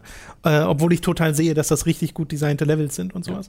Ja. Ähm, gibt auch so ein sehr schönes GameSpot-Review, ich glaube, es war GameSpot, wo sie eine 6 von 10 gegeben haben und sowas. Mhm. Und äh, ich glaube, wo auch das Leveldesign sogar richtig harsh kritisiert wird und sowas, wo ich dann sagen würde, äh, das sehe ich überhaupt nicht. Mhm. Äh, also diese Art von Perspektive, äh, so dieses als einfach nur aufgewärmtes altes Ding, äh, das zu bewerten. Aber äh, ja, finde ich immer ganz lustig, wenn dann Leute konfrontiert werden mit ihren alten Kritiken. Mhm. Vielleicht hat sich die Perspektive von den Medien schon wieder total verändert, wer weiß. Oder vielleicht kommt dann mal die 5 von 10 für die Switch-Version, weil uh. er das da auch besteht und das jetzt einfach älter ist. Kann ja auch sein. Wer weiß, vielleicht hasse ich es ja. Man weiß es nicht. Das glaube ich aber Vielleicht habe ich ja die Games Review geschrieben. Vielleicht bin ich ja Amerikaner heimlich. Hm, schon mal drüber äh, nachgedacht. Äh, Ever think about that? So. Okay, alles klar. Dark Souls Remastered ah. war das letzte, was in dieser Nintendo Direct Mini angekündigt wurde und kurz davor auch schon geleakt ist. Das aber nicht nur für die Switch erscheint, sondern auch für PlayStation 4, Xbox One und PC. Auf der Switch wird es mit 1080p und 30 Frames die Sekunde laufen. Auf, Im Dock-Mode. Äh, im, im Dock-Mode, genau. Ne, und dann wahrscheinlich mit geringerer Auflösung im, äh, im Handheld-Modus.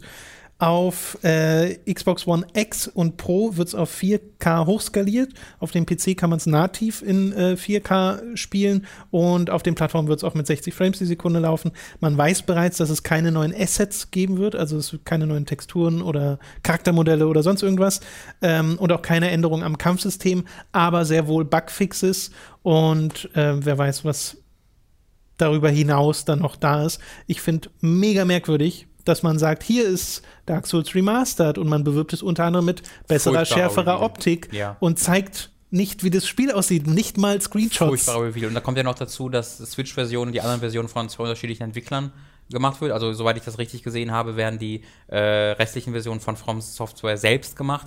Die Switch-Versionen, ich habe den Entwickler leider vergessen. Das ist halt auch so ein Entwickler, der viel portiert. Okay. Ähm, und äh, weil halt die neue Version auf, auf den neueren, nein, nicht auf den neueren Konsolen, weil die neue Version auf der Xbox One, PS4 und PC äh, eben ähm, auf die neue Engine portiert wird, ähm, wo man immer noch nicht so weiß, was das jetzt wirklich konkret heißt, weil genau. es werden immer noch die alten Assets benutzt, während die Switch-Version die alte Engine noch nutzen wird. Also ähm, das wären dann wirklich zwei unterschiedliche Produkte. Da kann ich mir sehr, sehr gut vorstellen, dass Dark Souls Remastered schon eine Weile in Entwicklung war und sie sie aufgrund des Erfolges der Switch-Version dann eben jetzt noch einem anderen Entwickler gesagt haben, oh, kannst du äh, die auch noch äh, portieren? Und dann wurde gesagt, genau. natürlich können wir das. Ich bin vor allem sehr gespannt, wie es aussieht, weil ähm, im langweiligsten Fall ist es einfach nur, sieht es halt so aus wie die PC-Version, mhm. äh, läuft dann aber ohne diese ganzen Fehler, die die PC-Version haben kann, wenn man sie mit dem DS-Fix mhm. ähm, mit einem ordentlichen Interface und in ordentlicher Auflösung und Framerate spielen will.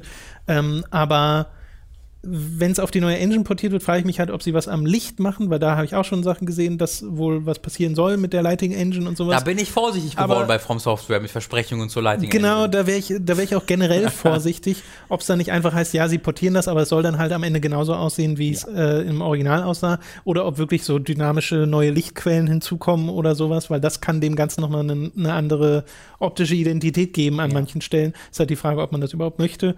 Ähm, ja, aber wie gesagt, ich finde, man kann keinen Remastered ankündigen, ohne das zu zeigen. Das war wirklich ein desaströser Reveal, weil dann auch danach so miteinander im Konflikt stehende Informationen rauskamen. Da wurde dann eine äh, Website live geschaltet, wo dann drauf stand 50% äh, günstiger für alle Leute auf dem Stimmt, PC, das stimmt nicht die so das richtig, ne? alte Dark Souls. Naja, äh, die Sache ist also, es wurde erst gesagt, ne, auf dieser Website kostet 20 Euro für alle, die das Spiel bereits besitzen, 50% günstiger. Dann gab es ein offizielles Statement von, äh, von Namco, wo gesagt wurde, nein, das stimmt nicht, von einem einen PR-Agentur. Und dann wurde von anderen PR-Leuten von dem Kommandeur gesagt, es stimmt vielleicht.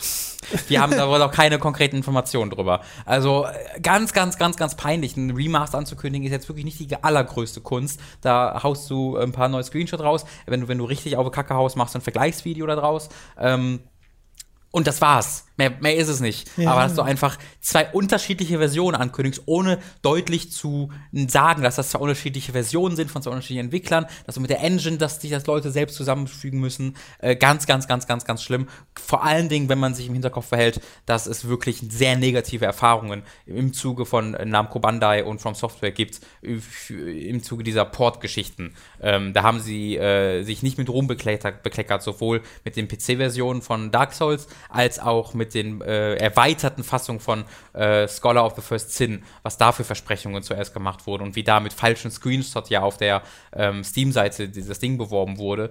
Ähm, da ist sehr viel Skepsis angebracht und ähm, da sollten sie eigentlich ein großes Interesse haben, dieser Skepsis sehr offen entgegenzutreten. Und glaube, sie machen das komplette Gegenteil. Ich habe so ein bisschen das Gefühl, das ist so dieses, ja, Dark Souls ist mysteriös und obstrus, also wollen wir das auch so halten und äh, jedes Fitzelchen Dark Souls wird halt so aufgenommen Ja. und dann gibt es Spekulationsvideos und hast du nicht gesehen. Ja. Und das, äh, würde ich sagen, geht ja voll auf, weil die gibt's ja, äh, wo Leute halt jetzt darüber quatschen, aber es kommt halt schon im Mai. Mhm. Äh, und man hätte schon längst was zeigen können. Äh, wie gesagt, finde ich einfach komisch zu sagen, hier ist unser Remastered mit besserer Grafik, aber die Z Grafik zeigen wir euch noch nicht. Genau. Ja, weil halt auch, wenn, wenn man eine neue Engine hört, gehen die Erwartungen so hoch äh, zuerst. Ja, man, man läuft auch wieder- Gefahr, Leute zu enttäuschen einfach. Genau. Ja, das- Äh, ich freue mich aber wirklich darauf, das nochmal zu spielen. Also ich habe jetzt wenig Interesse an der Switch-Version, ich persönlich. Das ist einfach kein Spiel, was ich jetzt mobil viel zocken würden, wollen würde. Ähm, aber vor allen Dingen ist es ein Spiel, was ich dann, äh, wenn ich die Wahl habe, natürlich lieber mit 60 Frames spielen möchte. Äh, und das mal in einer, mit einem vernünftigen HUD, ohne ständig Angst haben zu müssen, dass man über Äste nicht mehr drüber springen kann, wie Tom und ich die Erfahrung auch gerade machen äh, bei Mhm. unserem äh, Praise the Casual Durchgang. Ähm, das, ähm, das, das, da habe ich Bock drauf äh, und dann vielleicht auch ein bisschen online das zu zocken. Äh, ich habe ja die 360-Version damals, habe ich alles gemacht. Ich habe ja da wirklich auch vollen Gamerscore drin und so. Ähm, seitdem habe ich es aber nicht mehr gespielt, weil wie du denken kannst, hatte ich ja erstmal genug Dark Souls 1 für eine Mhm. Weile. Äh, aber das jetzt nochmal, auch motiviert von Toms Durchgang, nochmal so durchspielen zu können auf dem großen Fernseher mit vernünftiger Framerate und tollem HUD, da hätte ich echt Bock drauf. Ja, ich hau Dark Souls auch immer mal wieder an und äh, freue mich da auch drauf, sowohl auf die Switch-Version als auch auf die Konsolenversion. Wenn das gute Ports wären, äh, bin ich da auch dabei. Bin vor allem gespannt darauf, wie technisch die äh, Switch-Version Ja. rumkommen wird. Ja.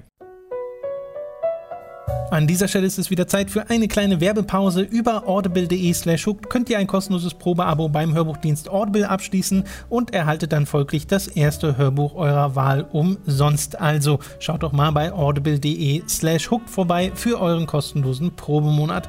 Außerdem sei an der Stelle unser Shop bei getshirts.de empfohlen. Da könnt ihr euch Shirts und Tassen, Pullover und Mauspads mit Hooked und Time to 3 Motiven holen. Mats etwa als Naked Snake, Robin als Harry Potter oder mich umgeben von From Software Kreaturen gibt es da als Motive zusätzlich zu Ronin-Varianten von uns dreien oder einfach Logos von Time to 3 und von Hooked. Den Link findet ihr in der Beschreibung und auf unserer Website, also schaut doch mal vorbei. Schließlich wäre da noch unser Amazon Affiliate Link, über den ihr Filme und Serien und Spiele oder was auch immer ihr eben gerade so braucht bestellen könnt. Auch den findet ihr in der Beschreibung.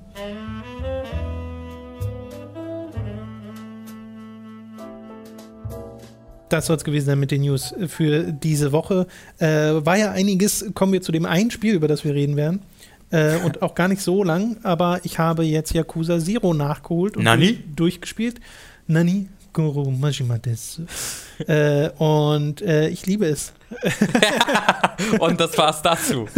Ja, sehr schön. Das freut das, das wirklich, das macht mich sehr, sehr glücklich. Es hätte mich aber auch sehr überrascht, falls Ja. als was du zu einem anderen Ergebnis gekommen Ja, wärst. nee, ich dachte mir schon, dass es mir gefällt, aber dass es dann so dermaßen klickt, dass ich wirklich ähm, einfach nach Hause wollte und Yakuza spielen Mhm. will, ähm, hat mich dann doch noch ein bisschen überrascht. Und wer es jetzt nicht gerade äh, oder naja, es ist zweierlei. Also meine, meine, die erste Hälfte meiner Spielerfahrung war äh, ne, du fängst an mit der Geschichte, lernst du die Charaktere kennen und ich weiß halt von der Yakuza-Reihe, dass sie auch gerne mal ein bisschen komplexer werden soll in, äh, mit den ganzen verschiedenen Fraktionen und Charakteren und hast nicht gesehen. Man konnte als überkompliziert bezeichnen. Konnte dem aber hier auch bis zum Ende hin wunderbar folgen. Also Yakuza Zero hat sich da wirklich als ja. perfekter Einstieg äh, herausgestellt äh, für diese Spielereihe und ähm, hatte dann halt die Story, wirst dann, äh, äh, spielst ja zwei verschiedene Charaktere, mhm. die erst unabhängig voneinander ihre äh, Geschichten erleben und das wird dann nach und nach zusammengeführt, äh, auf finde ich sehr, sehr coole Art und Weise teilweise.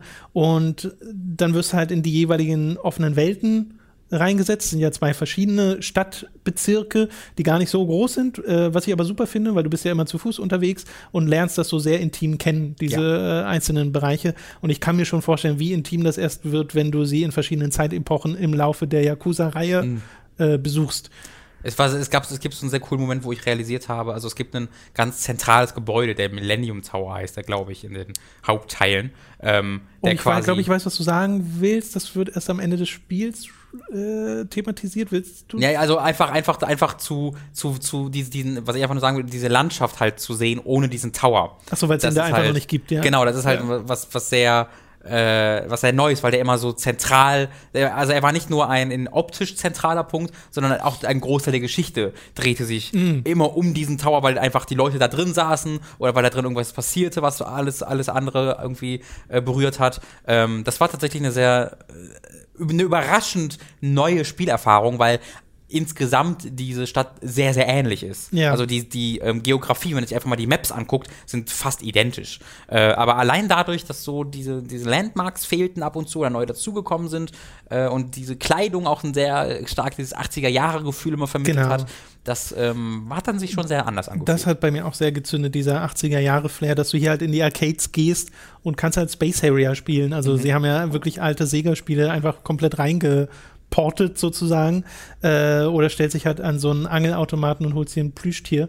Ähm, das rein von der Atmosphäre her hat mich das direkt einfach gepackt. Äh, aber wie gesagt, meine Spielerfahrung in der ersten Hälfte war so, ah, hier ist die Story-Quest, oh, ich werde hier random angequatscht von jemandem, der dann äh, von mir halt irgendwas möchte. Diese Dominatrix-Nummer, die du mal erwähnt hast, die hatte, oh, ich, so äh, die hatte ich zum Beispiel auch. Hast du die äh, Michael Jackson-Quest gefunden? Die Michael Jackson-Quest habe ich nicht gefunden. Oh, das ist schade. Es gibt eine Quest, wo du, der heißt dann, äh, ich glaube, der heißt irgendwie Mike Miracle oder so. Nee, nee, der heißt Miracle und dann nicht genau Jackson oder so, Miracle Johnson, glaube ich, oder so. Okay. Und äh, der macht dann zusammen mit Steven Spielberg, der hier, weiß ich nicht, äh, Steve Spielberg oder sowas heißt, macht er ein Musikvideo. Äh, und erstmal Michael Jackson und Steven Spielberg in diesem Spiel zu sehen, ist hervorragend. Und dann musst du halt äh, Michael Jackson, der äh, Moonwalk, der, der, quasi durch die Stadt moonwalkt, der wird von äh, Schauspielern angegriffen, die Zombies darstellen. Und du musst die Zombies halt töten. Okay, äh, also super. du verprügelst die einen. Das ist so eine gute Quest und du triffst halt Michael Johnson mehrmals. hervorragend. Ja, na, ach, es ist, du, ich glaube, was mir hier dran halt so gut gefällt, ist, dass du halt nicht eine Weltkarte hast, auf der dir alle Nebenquests angezeigt werden, sondern du wirklich einfach reinrennst mhm. in diese Nebenquests. Ja. Und äh, danach wird dir noch die Wahl gegeben, willst du die jetzt wirklich machen? Mhm. Und wenn du sie nicht machst, dann ist es halt ein Ausrufezeichen auf der Map, wo du weißt, okay, hier muss ich nochmal hin, wenn ich zu diesem Typen zurück will. Ja. Also dann hast du dieses Symbol. Aber an und für sich ist es wirklich. Kann, kann, das, kann das sein, dass das auch auftaucht, wenn du da vorbeirennst oder so? Äh, Weil ich meine, ich immer so ein bisschen unterschiedlich, aber okay. es ist jetzt nicht so, dass du die Karte aufmachst und alles ist voller Symbole. Nee, das auf keinen Fall. Das ist mir, es ist eine Sache, die mir positiv aufgefallen ist, dass ich ab und zu diese Symbole hatte, ohne das wirklich bewusst ähm, herbeigeführt zu haben. Also genau, ich glaube, also das schon, gibt's auch, ja. Genau, und das ist halt ein Fortschritt zum, äh, fand, fand ich ein Fortschritt zu den alten Teilen, weil ähm, da war es wirklich so, dass wenn du die Quest zuverlässig machen willst, einen Guide immer dabei haben musst. Weil ähm, du sie suchen musst. Weil du sie sehr suchen musst und weil sie dann auch weg waren. Also ab, wenn, ab einem bestimmten Punkt waren sie irgendwie nicht mehr machbar. Ja. Und auch das gibt's bei Yakuza, gab's bei Yakuza Zero jetzt, glaube ich, nicht mehr oder sehr viel weniger. Diese Sidequests waren über das ganze Spiel hinaus ähm, machbar. Äh, beides fand ich waren sehr schöne Fortschritte. Ja. Ich mag auch, wie umgesetzt wird, dass man neue Fähigkeiten bekommt, weil zum einen äh, investierst du ja einfach das Geld in deinen eigenen Charakter, um Sachen freizuschalten. Oder sagen die auch äh, in der Spielwelt so. Genau, ne? Äh, invest in yourself. So. Genau, und das Ähm, ist dann einfach ein Spiel, so Aber du hast ja dann auch diese Trainer sozusagen, die dir verschiedene Sachen beibringen. Mhm. Äh, und ich finde diese Momente immer so lustig, wenn du irgendwie den Leuten zum ersten Mal begegnest und äh, Majima sieht die Breakdancer äh, Mhm. zum allerersten Mal und du hast halt die, die ihre übelsten Moves auf der Straße machen, um äh, so ein so ein Dance-Off äh, zu haben, um sich gegenseitig zu besiegen. Und dann kommt halt dieser Zoom auf Majimas Gesicht, der so erstaunt, holy shit, äh, steht dann im Untertitel da. Und dann hast du noch mal diese Oder äh, This is red, sagt er. Genau, das ist Red. Und dann hast du noch mal diese äh, interne quasi Vorstellung, wie er selbst die Moves macht und dann lernt er das halt. Und dann kannst du mit diesem Breakdancer noch in deren Gruppe reingehen und Leute beeindrucken auf der Street. Mhm. Das habe ich zum Äh, Beispiel nie gemacht, weil ich dieses Kampfsystem nie benutzt habe. Ich, hab immer Ich liebe so- den, ich finde den Ja. Breakdance, also den äh, Breaker-Style bei Majima, das ist, glaube ich, da mein Lieblingsstil gewesen. Und bei äh, Kiryu, äh, du hast ja jeweils drei pro Charakter. Man bei. Kiryu? Man schaltet immer einen frei, wenn man die jeweilige Sidequest-Story macht. Also bei dem einen die. Echt? Ähm, Wie konnte das denn komplett an mir vorbeigehen? ähm, und das sind halt richtig, also das sind halt so Imba-Dinger. Äh, Muss man die dann richtig suchen? Oder Äh, nee, nee, bei dem, bei dem einen. Glück? Bei, bei Majima ist das die ähm, Club-Sidequest, wo du einen Club aufbaust. Ach so. Wenn du die abschließt und bei, äh, bei Kyo ist das dann, wenn du Immobilien. diese Immobilien abschließt. Also es ist ein ganz schöner Zeitaufwand. Okay, verstehe. Äh, aber bei Kiryu kriegst du nur einfach den Dragon-Style. Und also das ist dann, also die fliegen quasi durch die Gegend. Und äh, das ist so geil. Also diese Animationen sind absolut pervers. Äh, Ma ja Majima, so? Majima packt einfach sein, das ist dann ein, ähm, ein Kampfstil, wo er einfach ein Messer immer hat. Als, äh, oder ist das einer der normalen? Nee, ne? Kampfstil, nee, er hat ein eins, wo er einen Baseballschläger hat. Genau, bei diesem kommt halt einfach mal ein Messer dabei und er stabbt die People einfach sowas von tot. Also meine, also da, da, das ist glaube ich einfach irgendwie Demon oder sowas heißt dieser Kampfstil und er vernichtet die einfach. Also es ist hervorragend. Okay, das wusste ich nicht. Das ist, das ist aber super Wenn du, cool. wenn du das selbst nicht mehr weiterspielst, äh, dann gu guck dir zumindest mal YouTube-Compilations dieser Kombos an, von diesem Ultimate-Kampfstil. Okay, super, sehr, sehr super interessant. Äh, Ja. bei, äh, bei Kirio wollte ich sagen, ist es sonst halt der, äh, wie heißt denn dieser Stil, wo du automatisch Gegenstände aufnimmst, die um dich herum stehen? Mir entfällt Ah, irgendwie gerade, genau, mir Okay. entfällt gerade, wie der heißt, wo genau, wo du auch halt Leute nehmen kannst Ja. und dann schmeißt er die Leute durch die anderen Gegner durch Mhm. und haut die dann so auf den Boden und du denkst dir, die sind alle tot, aber nee, das Spiel macht ja ein totales, totales Ding da draus, dass man diese Grenze nicht überschreitet. Das ist so Blödsinn. Das- Man kann halt wirklich einfach Messer aufnehmen Genau. und den einfach in den Magen einfach so übelst aber brutal du stechen. bist halt auch in einer Welt, in der Pistolenschüsse nicht so viel Schaden machen Ja, wie im echten stimmt. Leben und äh, man durchaus auch drei Schüsse in den Bauch überlebt. Ähm, Es sei denn, es gibt eine Cutscene. Das ist ja aber das selbst da, so. selbst da. Stimmt, in Yakuza Zero überleben sehr viele Leute. Das, da hast du völlig recht. Jetzt habe ich vergessen. Äh, es gibt so mehrere Momente, wo die, ah, seriously? Genau, und in dieser ersten Hälfte habe ich wirklich, äh, bin ich irgendwie in jede Karaoke-Bar reingegangen, habe diese Disco-Dance-Moves gemacht, weil So mir auch gut. die Rhythmusspiele Spaß machen und das alles so toll inszeniert wird und habe haufenweise dieser Sub-Stories gemacht, von denen es ja scheinbar 2000 Stück gibt. äh, und war da wirklich äh, super drin und mochte aber auch die Geschichte einfach gerne. Sehr gut, ja. Und dann hatte ich in der, meiner zweiten Spielhälfte irgendwann mal gesagt, okay, jetzt will ich die Geschichte spielen.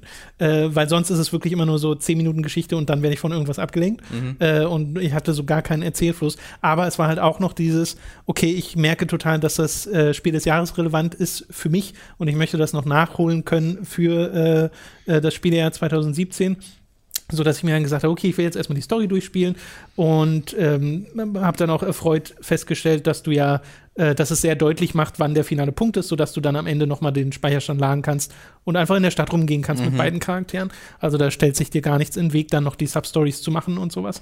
Ähm, und äh, beides hat mir aber super viel Spaß gemacht. Also sowohl die Geschichte, die ja dramatische Wendungen nimmt an wirklich jeder Ecke, äh, wo du so denkst, okay, hier kommt jetzt ein Charakter-Reveal, der ist noch nicht tot, der ist jetzt neu drin und äh, flippt alles noch mal über den Haufen. Äh, und diese Geschichte, wo es ja eigentlich nur um so ein kleines Stück Land ge geht in der Mitte von Kamurocho, diesem äh, Distrikt, das, äh, wo die Yakuza ihre Augen drauf haben und das äh, sie gerade nicht besitzen und wo man den Besitzer nicht kennt und rausfinden möchte, wer das ist und äh, welche Beziehungen dann da noch dahinter stecken, das ist so extrem unterhaltsam, dieser Geschichte zu folgen, auch wenn sie zum Ende wirklich äh, ver verworren wird. Ja. Und ähm, äh, ich muss sagen, Yakuza Zero hält sich da noch angenehm zurück. Ähm, also es gibt, okay. es gibt eine, eine, eine, Stelle in Yakuza 3, wo du original einen Politiker besuchst in seinem Büro. Ja. Und dann sitzt du wirklich eine Dreiviertelstunde in diesem Büro und gehst so, also ab und zu darfst du so drücken, was du als nächstes fragen willst, aber dann erklärt er dir in so eine Dreiviertelstunde so, ja. die verschiedenen politischen Intrigen, die gerade passieren. Puh. Das hat man in der Form in Yakuza Zero nee, nicht wirklich. Das stimmt, Glück. obwohl die Cutscenes auch sehr lang werden. Die sind extrem lang. Also ähm, heftig, wie lang die sind teilweise. Äh, auch auf verschiedenste Arten, ne? teilweise richtig inszenierte Cutscenes, dann mal wieder die, wo einfach nur Dialoge, Dialoge, Dialoge mhm. kommen. Äh, auch verschiedenst inszeniert, teilweise Voll ist interessant, es ne? sehr, sehr komisch. Ja. Aber ja, interessant ist eigentlich auch das richtige Wort dafür. Ähm, hat mich aber an der Stelle nie gelangweilt. Wie gesagt, ich, äh, also so der Nachvollziehbarkeit äh, stehen vielleicht manche Sachen so ein bisschen im Weg. Ja, auf jeden Fall. Äh, weil es halt immer noch so sein muss, ne, du musst ja irgendwie dazu kommen, Leute platt zu machen. Mhm. Also stellt sich dir dann halt mal irgendwie so eine Gang entgegen oder du machst so ein komplettes Hauptquartier platt oder so. Genau, du, du, hast immer wieder in diesen Yakuza-Spielen die, das Erlebnis, wo du eingeladen wirst irgendwo hin und dann gehst du dahin, wo du eingeladen wurdest Richtig. Chef, musst dann alle seine, sein, alle seine Gefolgsmänner umbringen und dann sagt er, du hast den Test bestanden. Genau, der Test. Also das, ist, das passiert in jedem Yakuza-Spiel mindestens ja, einmal. Ja, mich erinnert es auch so vom Aufbau und Art und Weise, wie es mit seinen Charakteren umgeht und wie es mit der Stärke der Charaktere umgeht, sehr an Dragon Ball. Ja, das ist auch so. Es ist voll Dragon Ball im Yakuza. Auch noch Scouter Setting. und dann sind wir eigentlich dabei. Äh, ja, genau, weil Was? die, also das gibt es ja auch sehr oft, gerade im letzten Drittel, äh, wo du dem Yakuza XY begegnest, dem du schon ein paar Mal begegnet bist. Es gibt einen, der ist so ein richtiges Stehaufmännchen im Verlauf mhm. dieses Spiels, yep. äh, die, wo dann halt so ein äh, Dialog stattfindet, wo sie sich beide gegenseitig ihre Ideologien an den Kopf werfen und dann sagen, warum sie denn jetzt unbedingt kämpfen müssen mhm. äh, und dann sich halt an die linke Schulter packen, ihr Anzug, wie auch immer es geht, mit einem Move. Ja, äh, so Reißverschluss an der linken Seite, das siehst du nur nicht. Ja, ja, mit oh, einem Zug meine ich. Wegwerfen und dann ihr Tattoo auf ihrem Rücken ja. äh, prangt. Äh, es ist so ein äh, auch eine sehr maskuline Geschichte. Äh, ja, was, das ist, ist schön, dass du das sagst, weil ähm, dieses Spiel ist wahnsinnig beliebt unter äh, LGBT-Kreisen. Also da, da bin ich auf Twitter, äh, habe ich das mal gesehen. Also dieses Spiel, also ich habe das Spiel noch nie ein Spiel so oft als gay bezeichnet. Und zwar als, als, als, und zwar als Kompliment, als positives, nicht irgendwie als Beleidigung, sondern einfach, Alter, das ist das schwulste Spiel, das ich je gespielt habe. Und ich kann das auch hundertprozentig nachvollziehen, weil es ist äh, in, mit, also es, es zeigt diese diese Beziehung zwischen diesen besten Freunden mit so einer unfassbaren Melodramatik, ja, ja. wo sie sich dann mit nacktem Oberkörper gegenüberstehen und sich in die Arme fallen. Und, du, ich werde immer für dich da sein. Ähm, also das ist halt diesen Leuten, denen ich da folge, die so sehr, sehr sich äh, über, über, ihre, über ihre Sexualität auch teilweise definieren und dann in diesen LGBT-Kreisen äh, aktiv sind, da ist dieses Spiel extrem beliebt. Äh, und da habe ich sehr, sehr viel Spaß dran gehabt, dem, denen zu folgen. Äh, ja, also es, es, gibt unheimlich viel, was man mögen kann. Es gibt auch äh, extrem viele dieser Minispiele. Ne? Du hast ja ein ganzes Video gemacht um diesen Hostess-Club, äh, den ich halt auch eine Weile gespielt habe, aber jetzt natürlich nicht so intensiv. Äh, macht schon du. Spaß, oder? Äh, macht schon Spaß, genau. Macht das, Spaß. das ähm, das Immobilienspiel hat mir aber nicht so viel Spaß gemacht. Muss ich sagen. Hat dir die Musik Spaß? immer noch im Kopf. Äh, nee, das Immobilienspiel das findet ja so halt, komplett in Menüs statt. Genau, das, und das ist halt etwas, was du nicht aktiv machst, größtenteils, sondern du musst halt, das passiert halt im Hintergrund die ganze ja. Zeit. Das heißt, wenn du da ähm, wirklich vorankommen willst, dann hast du total viel Leerlauf. Also da war wirklich so, da habe ich mir eine Serie angeguckt äh, und hm. dann nebenbei das gemacht. Ähm, das ist, ich würde das sogar als nicht gut, also das ist einfach nicht besonders gut. Ähm, vor allen Dingen in, in den späteren, ähm, späteren äh, Stadien, weil da ist auch keine Herausforderung so wirklich. Du gehst halt wirklich nur diese Menüs durch. Ähm, gehst ab und zu mal durch die Leute Stadt, zu. kaufst dir Sachen und ich, ich kann halt nicht so viel sauber kritisieren, weil ich halt einen Huhn als ähm, als Vermieter quasi äh, oder als, was war der, der war Kreditgeber oder so. Ich habe halt einen Huhn bekommen und musste das zuteilen. Ähm, das, und das ist einfach ein Huhn. Das ist einfach ein Huhn, der spricht auch klar. nicht. Also das, da war ich in einer, in einer Bowlingbahn äh, unterwegs, ne? Und dann ähm, einer auf, auf dieser Bowlingbahn, der, die, die Kassenfrau, mit der kannst du dich anfreunden kannst dich mit verschiedenen kannst Leuten mit ganz vielen, genau. Ja, ja. Und dann bin ich halt öfter hingegangen und dann geht diese Freundschaftsding immer weiter und irgendwann sagt die so, hey, wir haben gerade Special, du kannst, ein, du kannst ein Hähnchen gewinnen, wenn du hier einen Strike machst. habe ich einen Strike gemacht und dann äh, ist so die Kamera auf der Frau und auf Kirio abwechselnd und dann pannt sie so langsam nach rechts und da steht dann einfach ein lebendiges Huhn. Das macht Kaka! Oh, und Kirio sagt so, oh, Nani? und sagt so, was soll das? Was soll ich denn mit dem Huhn? Und sie sagt so, ja, wir wollen das nicht umbringen, deswegen hier kannst du das selbst machen. Und dann starren die sich so an und das Huhn macht so Koko. Und dann kommt einfach das Pop-up, Okay. neuer, neuer irgendwie Real Estate Investor bekommen, Ja, ja. Huhn. Und dann kannst du, das ist so geil, das ist so gut. Es passt so gut äh, zu diesem Spiel. Generell macht es aber sehr schön, wie es die Substories teilweise mit diesen Minispielen verbindet, ne? Dass Ja. du ja auch ähm, dann Leute, die du in den äh, Nebenquests kennengelernt hast, anheuern kannst Mhm. in äh, dieser Investmentnummer oder äh, in dem Hostess-Club oder sowas. Mhm. Ähm, dann gibt es ja auch noch so Sachen wie dieses diesen Catfight-Ring, wo ich so ein bisschen facepalm musste, weil meine Güte, äh, es ist äh, Ich habe sehr viel Zeit mit diesem äh. Telefon-Erotik-Ding verbracht. Hast du das gespielt? Äh, na, aber nicht intensiv. Also das ist halt ein eigenes Minigame, das tatsächlich Ja, ja. auch ziemlich äh, viele Systeme ha- hat. Äh, und darüber konntest du halt auch an so eine Sub, äh, Subquest kommen, die ziemlich cool ist. Ähm, äh, ich habe dann tatsächlich irgendwann auch einen Guide benutzt in diesem Spiel, einfach weil ich diese Subquests, ich habe sie nicht alle gemacht, aber weil ich schon Ja. die größtenteils machen wollte. Denn ich hatte auch immer mal wieder die Erfahrung, und das weiß ich mittlerweile einfach, das habe ich bei Yakuza 3 und 4 auch schon durchgemacht, dass ich mich auch manchmal wie du hinsetzte und gesagt, okay, ich finde die Story gerade so geil, ich mache jetzt nur die Geschichte. Und ich konnte es mir nie, ich konnte es nie übers Herz bringen. Ähm, weil es immer dann diese anderen Events gab, ja, die, ja. oh, ich kann doch jetzt nicht an dieser Domina vorbeilaufen, die gerade zu schüchtern ist, um den Typen auszupeitschen. What the am- fuck? Am Spielplatz und hast die Kinder, Das ist so hast die. Kinder, die dir zugucken, von allen Orten, die man sich dafür aussuchen Ja, kann. und dann musst du dir sagen, was sie zu dem Kind sagen soll, um sich zu beweisen, der Domina, die in ihren Domina-Klamotten da steht. Es ist wirklich eines der hervorragenden Spiellebens, die man so haben kann. Äh, ich freue mich jetzt zum einen darauf, äh, noch ein paar mehr der Substories zu spielen, weil einfach das macht mir Spaß, durch diese Gegend zu laufen und Ja.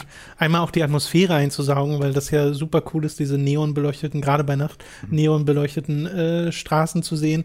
Ähm, und du ja noch so Modifikationen freischalten kannst, dass du ab und zu so dir Nouveau Rich äh, Leute begegnen, Leut, äh, kannst du mit CPs freischalten. Und das sind dann einfach Typen in so goldenen Anzügen, die haben dann besonders viel Geld dabei. Ähm, Achso, die habe ich noch gar nicht. Du kannst ja an diesen Schreien, Das ist kannst Mr. du ja so, Shakedown oder was? Nee, nee, nee, das sind die anderen. Mr. Shakedown. Äh, aber ja, die gibt's ja auch noch. äh, habe auch einmal sehr viel Geld an so einem Typ verloren. äh, es gibt ja an diesen Schreien die Möglichkeit mit den CPs, Mhm. die du teilweise ja für Substories bekommst, sowas freizuschalten wie einfach, dass du länger rennen kannst. Ja. Äh, und da gibt's auch sowas, dass zum Ah, okay. Beispiel in der Spielwelt Nouveau Rich Leute äh, auftauchen, die kann, Nouveau Rich, Genau. also Neureiche. Neureiche, genau. Ah, okay. Die kannst du dann so anrempeln, weil die Ja. werden nicht per se als, also zumindest die, denen ich begegnet bin, werden per se nicht als Gegner äh, deklariert, aber wenn du sie anrempelst, dann greifen sie dich an und dann Aha. kriegst du ordentlich Geld dafür, Ach, dass du die dumm. platt machst. Ganz viele tolle Sachen in diesem Spiel drin. Ich freue mich zum einen darauf, jetzt mehr noch davon zu erleben, aber auch dann Yakuza Kiwami zu spielen, weil ich jetzt auch interessiert bin, wie die Story äh, weitergeht. das wäre jetzt meine Frage gewesen, ob du jetzt direkt den Drang hast, das nochmal zu spielen in, mit, mit Kiwami dann? Es Okay. ist so neu, dass ich das schon noch Inter habe. okay, ja, sehr gut. Ähm, ich glaube, dafür ist halt interessant jetzt bei dir, weil Yakuza Zero ist, glaube ich, schon der beste Teil der Reihe. Ähm, würde ich zumindest sagen, dass Yakuza Hm. Wobei ich Zero ab der und zu auch gelesen habe, Teil dass manche. Leute zumindest Kiwami mehr mochten, aber Ja, das ich generell ich halt höre ich auch öfter, dass Leute sagen, Yakuza Zero ist gerade der aktuelle Höhepunkt. Genau, also da, ist dann, wird dann interessant, wie, dann dein Erlebnis wird. Ob das dann schädlich ist, dass du sagst, ah, das ist alles nicht so gut, oder ich glaube halt echt, dass es einfach immer noch so gut ist, ähm, dass es Ja, es ist nicht so, so viel so ausmacht. eigen, weil äh, was ich ja auch ganz oft höre, wenn Leute nichts mit Yakuza zu tun haben, äh, fragen die, ist das wie GTA?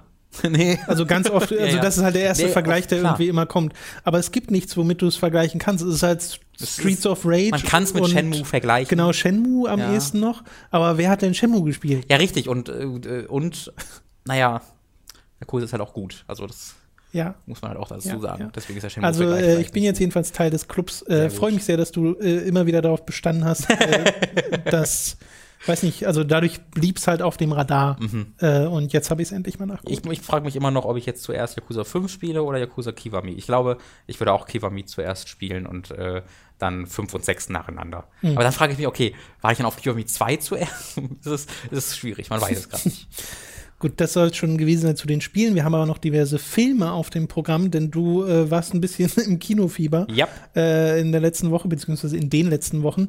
Äh, mit was möchtest du denn anfangen? Du hast ja drei Filme im Angebot. Genau, ich würde zuerst sagen wollen, Devilman machen wir später, äh, weil ein paar Leute, glaube ich, Anime, darauf warten. genau. Genau, über, über äh, Devilman habe ich gesehen. Ähm, da mache ich gerade was zu, da werden wir wahrscheinlich nächste Woche im Podcast auch nochmal drüber reden. Ähm, Ach, sag, du- sag du mal, du hast gerade die Liste vor dir, entscheid du mal. Dann fangen wir an mit The Shape of Water von Guillermo del Toro oder Guillermo del Sehr Toro. gerne. Also ich kann jetzt schon sagen, ich habe drei sehr gute Filme gesehen. Äh, ähm, und äh, The Shape of Water hat mich am wenigsten überrascht von diesen Filmen, würde ich sagen. Weil The Shape of Water ähm, eine sehr ehrliche Marketingkampagne hat. Also die Marketingkampagne hat auch keinen äh, und die Trailer und die Poster haben scheuen sich auch nicht davor, dir die eine- irgendwie die letzten Szenen zu zeigen oder irgendwas in der Art, ähm, weil dieser Film nicht so wirklich davon profitiert, dass du irgendwie, äh, dass irgendwie rumgezwistet wird. Guillermo del hat, sagt in jedem Interview, seine Intention war, äh, er hat mal einen Film gesehen, dessen Namen ich jetzt leider vergessen habe, wo es so einen Aquaman gab und äh, der ist, äh, da, gab es dann auch eine Frau, aber das war nie, das war ein Horrorfilm und äh, er wollte immer, dass in diesem Film die Frau mit dem Aquadu zusammenkommen Ja. und deswegen hat er diesen Film gemacht, wo die sich halt verlieben. Also es ist immer von Anfang an klar, dass das die Intention ist und dass das, da, dass dieser Film in diese Richtung geht. Ja. Ähm, aber dieses Wissen hat mir ehrlich gesagt geholfen, weil ich glaube, wenn ich jetzt nicht gewusst hätte, was es gewesen wäre, dann wär, wäre das sehr über, also wäre es schwer, schwieriger gewesen, sich darauf einzulassen, dass es im Grunde eine Romanze ist, weil es ist schon ein bisschen weird. Diese Frau äh, trifft einen, einen amphibischen Menschen, kann man eigentlich sagen, das ist so eine Mischung aus Mann und Fisch halt. Äh, und diese, ich, es ist nicht immer so ganz klar, wie viel Intelligenz dieser Fisch hat. Und dann verlieben die sich halt und kommen zusammen. Und ich musste dann schon so überlegen, so, okay, wie, wie ist das ethisch zu beurteilen, dass diese, dass diese erwachsene Frau, dieses Wesen, was vielleicht Intelligenz hat, vielleicht aber auch nicht so richtig, jetzt einfach, also, hm, schwierig. Aber ich musste mich gar nicht groß damit beschäftigen, weil ich von Anfang an wusste, dass es dahin geht und mich von Anfang an darauf einlassen konnte. Äh, Und dadurch konnte ich es sehr, sehr genießen. Dadurch konnte ich sehr, sehr genießen, dass dieser Film einen absolut sensationellen Soundtrack hat, dass dieser Film hervorragend geschauspielert ist, dass dieser Film wunderschön aussieht und dass er so ein wohliges Kinoerlebnis ist, wo man sich von Anfang an zurücklehnen kann, wo du weißt, was du bekommst, wo du weißt, dass das von hoher Qualität ist äh, und dann kannst du dich wirklich zurücklehnen und daran Spaß haben. Es ist aber jetzt nicht einfach nur gute Laune, also das will ich damit nicht sagen, äh, weil der Film schon auch echt krasse Gewaltspitzen zu bieten hat, äh, was vor allen Dingen durch den extrem bösen Bösewicht äh, zutage kommt. Diese Forschungseinrichtung wird halt von so einem amerikanischen CIA-Agenten geführt, der äh, natürlich keiner, der, der dieses amphibische Wesen als Verbrechen an Gott ansieht, sehr religiös ist. Äh, sie wollen das dann militärisch natürlich ausnutzen. Ähm, und das hat dann, der, ist einfach wirklich extrem böse. Und da passiert auch Dinge mit Körperteilen, die extrem abstoßend sind und ekelhaft und ach. Ähm, also der Film geht dann auch schon in Richtungen, wo ich dann in dem Sinne schon ein bisschen davon überrascht war. Äh, aber es geht dann recht schnell wieder auf die bekannten Bahnen. Ähm, ich würde euch das wirklich empfehlen, falls ihr auf Guillermo del Toro steht, falls ihr so ein bisschen auf diese Fantasy im, im echten äh, in einem echten Szenario steht, was ja auch schon bei Pan's Labyrinth zum Beispiel ähm, sehr viel genutzt wurde. Äh, er ist da wirklich, hat da wirklich zu alter Stärke zurückgefunden. Das muss man wirklich so sagen. Hat mir wahnsinnig viel Sp- Spaß gemacht, nicht, aber es hat mir, ich habe mich so zurückgelehnt und habe dann so tief durchgeatmet. Also, ach Kino, ach Kino, kann so gut sein. Ähm, fand ich ganz Du, toll. du hattest ja neulich auch von Guillermo del Toro äh, Crimson Peak gesehen Mhm. und nachdem du darüber geredet hast, ich weiß gar nicht, hattest du im Podcast drüber geredet? Ich glaube schon kurz zumindest. ja. Äh, genau, da hatte ich es dann jedenfalls auch gesehen. ja. Ähm, und das ist auch so ein Film, den ich vor allem auf einer audiovisuellen Ebene super finde, äh, wobei ich jetzt die Geschichte auch gar nicht so unspannend fand, äh, aber sie ist jetzt nicht der Grund, unbedingt diesen Film zu gucken. Genau. Äh, aber es sind unter anderem auch die Schauspieler, weil gerade da sind es ja, ähm, wie heißt denn der Darsteller von Loki? Tom- Tom Hiddleston. Hiddleston, genau. Ähm, und wie die Darstellerin der einen bösen Ja, Frau da heißt. dann ist es, Nee, ich, nee, nicht, nicht von ihr. Ich meine von der Schwester von ihm dort. Weil die spielt auch super. Habe ich auch Ähm, vergessen. Schade. Äh, aber auch die Location und sowas, das war Mhm. ja da auch super gemacht. Ja, äh, also da, da hat es mich dann optisch in Shearwater nicht ganz so doll beeindruckt. Was Aha. aber auch echt schwierig ist, weil Crimson Peak einfach wirklich, die Location ist wirklich unglaublich überragend. Äh, und ähm, Shape of Water ist halt einfach ein bisschen, ein bisschen dunklere Farbtöne, ein bisschen ein, einseitigere Farbtöne, weil halt alles recht grün, bläulich ist. Ähm, aber äh, der Film ist auf jeden Fall ein stärkerer als Crimson Peak, ähm, weil die Geschichte jetzt nicht überraschender ist, aber sie ein bisschen konsequenter und überzeugender durchgezogen wird. Es ist ein bisschen schwierig zu, zu, zu erklären, weil mir hat ja Crimson Peak auch echt gut gefallen. Ähm, aber Shape of Water hat mir dann, hat mir, äh, war eine vollständigere Vision vielleicht, äh, was das, dass ich so von, dass ich so noch mehr das Gefühl hatte, okay, hier wusste exakt äh, der, der Macher, was er will und hat da das exakt durchgezogen. Wenn Crimson Peak so ein bisschen, dann wollte es noch ein bisschen Horrorfilm sein, aber dann wollte es auch ein bisschen Tragik, Romanze sein. Äh, da hast du weniger ähm, verschiedene Richtungen, in die Shape of Water geht, sondern das wirkt alles mehr wie so eine Vision, die alles Okay. in eine, in eine Richtung zieht. Gibt es da Leute, die sich den Rücken brechen sollten, dann aber nur mit einem Kratzer davon kommen? Nein. die Leute, die sich hier verletzen, verletzen sich sehr und müssen dann auch die Konsequenzen dieser Verletzungen tragen, egal wie abartig es für den Zuschauer wird. Okay. So sage ich das mal. Also es gab wirklich so einen Moment, wo Leute im Kino, da war ja Pressverführung, also oh, und alle Leute um mich herum haben so weggeguckt. Und ich so, yay! So einen Moment gibt es in Panzerlabyrinth auch. Ja, ja, also man merkt, dass es ein Giuliano del Toro-Film Ja, ist. okay. Du hast noch Your Name gesehen, äh, Ach, den Anime zum Manga und Roman, äh, den ich schon mal in Manga Awesome hatte. In der letzten Folge sogar von Manga Awesome.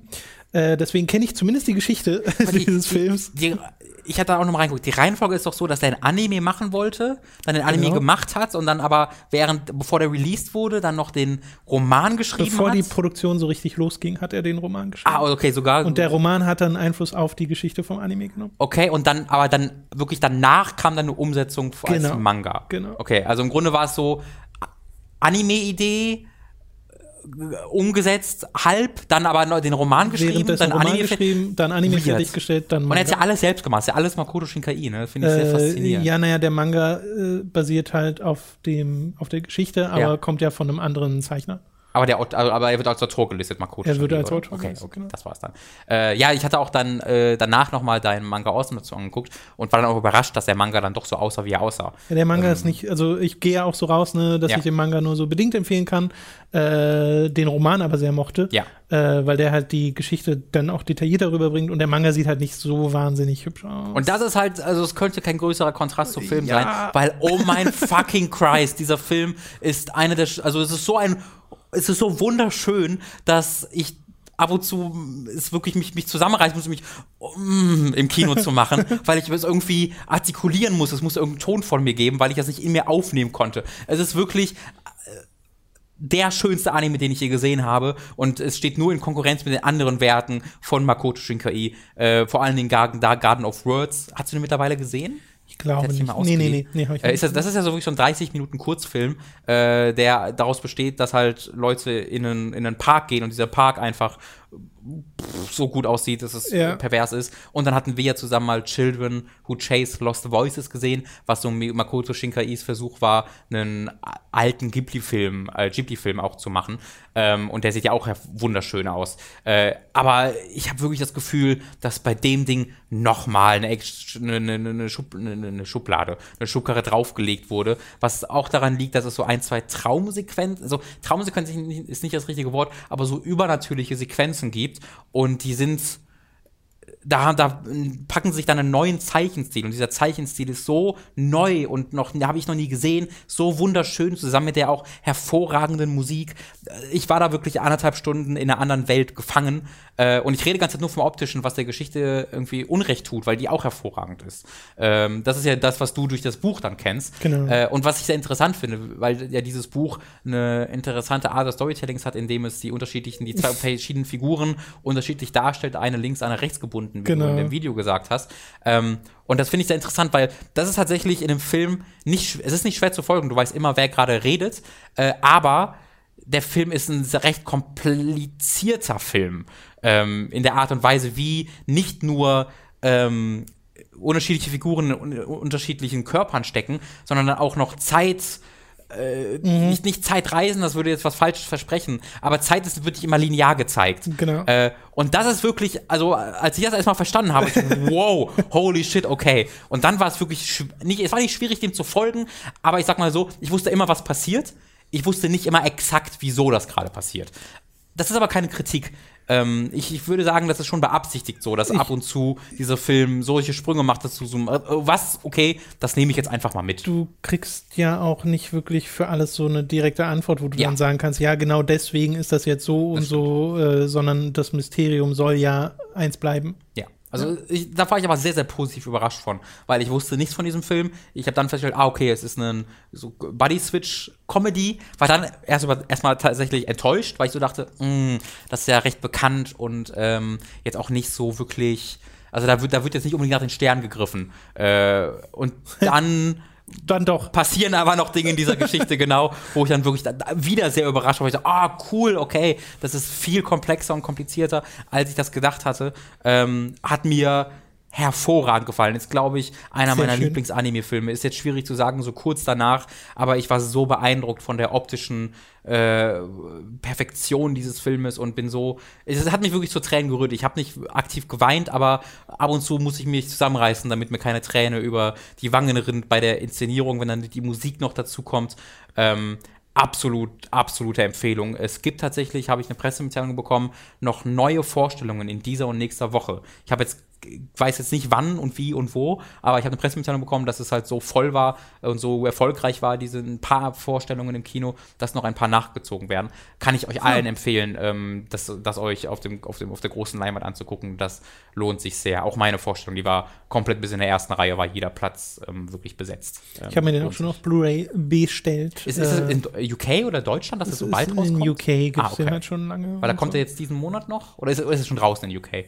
Nee, ist schon draußen. Ah, okay. Schon, wie gesagt, seit einer Weile. Also man hätte den eigentlich schon längst äh, gucken können. Ja, ja. Äh, soweit ich weiß. Dann halt mit japanischem O-Ton und englischem Untertitel. Ja. Aber das stimmt mir ja nicht. Genau, so habe ich ihn auch geguckt mit japanischem O-Ton und deutschem Untertitel in dem Fall okay. natürlich. Ja, ähm, war hervorragend. Also. Schön. Boah. Das freut mich. Ein, ein Erlebnis. Der letzte Film, den du gesehen hast, hört auf den Namen The Killing of a Sacred Deer.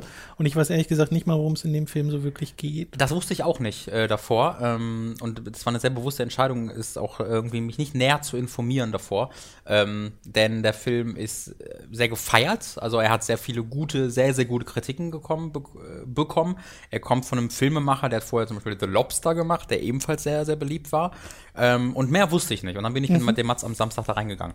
Ähm, und ich hatte irgendwie im Hinterkopf, ich glaube, das wird vielleicht von einem Griechen oder sowas geschrieben und gedreht. Äh, und tatsächlich war es ganz gut, dass ich mich nicht noch näher informiert habe, weil es ist tatsächlich so, es ist ein Grieche und der hat mal 2009, glaube ich, einen Film gemacht, der heißt Dogtooth. Und Dogtooth, den habe ich auf Blu-ray zu Hause, den habe ich damals, kurz nachdem der rausgekommen ist, gesehen. Der hat einen Oscar entweder gewonnen oder war nominiert. Ich glaube, er hat sogar gewonnen. Ähm, bin ich mir nicht ganz sicher. Und alleine ausgehend davon habe ich mir damals die Blu-ray gekauft. Und ähm, damals habe ich noch nicht so richtig ich habe so mit, habe ich ja mal erzählt, so mit 2008, 2007 habe ich so wirklich angefangen, mal aktiv mehr Filme zu gucken, abseits vom normalen Blockbuster-Geschehen. Und war noch nicht so wirklich gewohnt, was so ein paar Indie-Filmemacher abseits vom Mainstream machen können. Und Dogtooth ist halt die weirdeste Scheiße, die du dir vorstellen kannst. Das ist kein, das ist kein wertender Ausdruck. Das ist einfach wirklich weird. Ähm, in, von der, von der Geschichte über die, aber vor allen Dingen über die Inszenierung her. Denn dieser griechische Filmemacher, dessen Name ich nicht kenne und auch nicht aussprechen könnte, ähm, der hat einen sehr eigenen, hat einen sehr eigenen Stil. Ich würde ihn durch vor allen Dingen zwei Dinge definieren. Zunächst einmal nimmt er sich ähm, Geschichten und packt die in Szenarien, wo sie nicht immer Sinn ergeben und es ist ihm egal. Er ist nicht wirklich daran interessiert, herauszufinden, ähm, wie etwas passiert. Also er ist jetzt nicht daran interessiert, die Regeln eines Universums zu klären mhm. oder sowas, ähm, sondern er möchte einfach eine Geschichte erzählen. Und The Killing of a Sacred Deer packt sich nun die Geschichte von einer alten griechischen äh, äh, Sa ist, äh, aus der Religion, also ist eine, ist eine ist aus, aus, dem griechischen Religionsmythos, schnappt sich eine Geschichte und packt die einfach in unsere moderne Zivilisation. Das ergibt keinen Sinn, es ist ihm egal. Es gibt einfach Punkte in diesem Film, die nicht erklärbar sind, wie das in dieser modernen Zivilisation sein kann, dass das so passiert, aber es passiert einfach. Und du musst in der Lage sein, das zu akzeptieren. Ähm, das ist ganz wichtig. Du darfst dich nicht ganz. Warte mal, also wenn du irgendwie einen Krimi guckst und ganz herausfinden willst, okay, wie ist das jetzt genau? Wie hat der Killer das gemacht? Wenn du mit dieser Herangehensweise in diesen Film rangehst, wirst du verrückt werden. Weil es wird. es ist nicht nur so, dass das niemals äh, aufgelöst wird, es fragt auch keiner. Denn das ist der zweite Punkt. Diese äh, Menschen in seinen Filmen agieren nicht wie Menschen. Die sehen zwar wie Menschen aus und sie benutzen auch Worte so wie Menschen, aber sie sie leben keine wirklichen Emotionen aus, sie reden nicht so, wie in Menschen tun und auch Smalltalk sieht dort anders aus. Ähm, und alles bleibt immer unausgesprochen. Also keiner, es gibt keinen Charakter in diesem Film, der sagt, ey, du verhältst dich ja komisch. Es ist einfach so. Mhm. Und das sind zwei Dinge, mit denen du dich einfach abfinden musst, um in irgendeiner Art und Weise diese Filme genießen zu können. Ähm, das habe ich aber sehr schnell geschafft tatsächlich. Und ähm, da hat dieser Film bei mir, also dieser Film ist kein Horrorfilm. Es ist sehr schwierig, den Genre zuzuschreiben. Zu, zu ist, ich würd, man kann es vielleicht als Psycho-Horror bezeichnen. Aber äh, Horror, Horror ruft halt bei, im, Film vor allen Dingen so Paranormal Activity Assoziation auf. Er hat dann halt Psycho-Thriller. Thriller kommt vielleicht eher hin, genau. Aber ich sage Horror, weil ich in diesem, ich habe während dieser Film, in diesen zwei Stunden, hatte ich das Gefühl, ich könnte erstmal nachempfinden, wie es sich anfühlt, Panikattacken zu bekommen. Das ist eine starke Übertreibung, aber mir war so unfassbar unwohl und ich hatte in mir den starken Drang, aus diesem Kino rausgehen zu müssen, immer mal wieder. Äh, und das ging Mats nicht, nicht groß anders, weil dieser Film so unangenehm ist. Weil er eben dir, dir Bekanntes präsentiert, aber niemand verhält sich so, wie er sich verhält, verhalten sollte. Es ist immer eine zweite Ebene von, oh mein Gott, gleich wird irgendein einfach sich eine Schere neben den anderen ins Auge stechen und das als normal ansehen oder sonst irgendwas. Du weißt einfach nicht, wie diese Figuren mhm. agieren werden. Und ein Beispiel ist zum Beispiel, dass du einfach zwei, äh, du hast halt Colin Farrell, der einen erfolgreichen Chirurg hier darst darstellt. Du hast ähm, Nicole Kidman, die, seine, die spielt seine Frau, ebenfalls eine Ärztin. Und äh, die beiden sind dann auf so einer, auf so, einem, äh, so einer Tagung irgendwie, wo sie abends was trinken mit, mit anderen Leuten. Und dann reden sie einfach miteinander. Wie gesagt, es ist keine Emotionen wirklich in ihren Gesichtern. Es ist immer sehr, sehr kurze Sätze, sehr klare Sätze äh, und keine Emotionen dabei. Und dann reden sie einfach so ein bisschen, machen so ein bisschen Smalltalk und Colin Farrell sagt dann, äh, ja, meine, meine äh, Tochter ist jetzt endlich in, äh, ist jetzt in das Alter gekommen, wo sie angefangen hat zu bluten. Mhm. Und der andere sagt so, ah, okay, okay. Und keiner in irgendeiner Art und Weise findet das komisch oder sowas. Mhm. Und in der Sekunde gehe ich halt so in meinen Sessel und mir so, oh mein, was? und genauso funktioniert dieser Film die ganze Zeit. Äh, wenn irgendwie zwei Jugendliche in diesem Film alleine zusammen in einem Raum sind, da habe ich fast Panik bekommen. So, oh Gott, was, was machen die jetzt? Wie werden diese Figuren in diesem Film miteinander interagieren? Und er geht halt nie auf dieses, also er wird, ich habe nie das Gefühl, dass er dich manipuliert und damit spielt. Ich habe nie das Gefühl, dass er dich damit schocken will.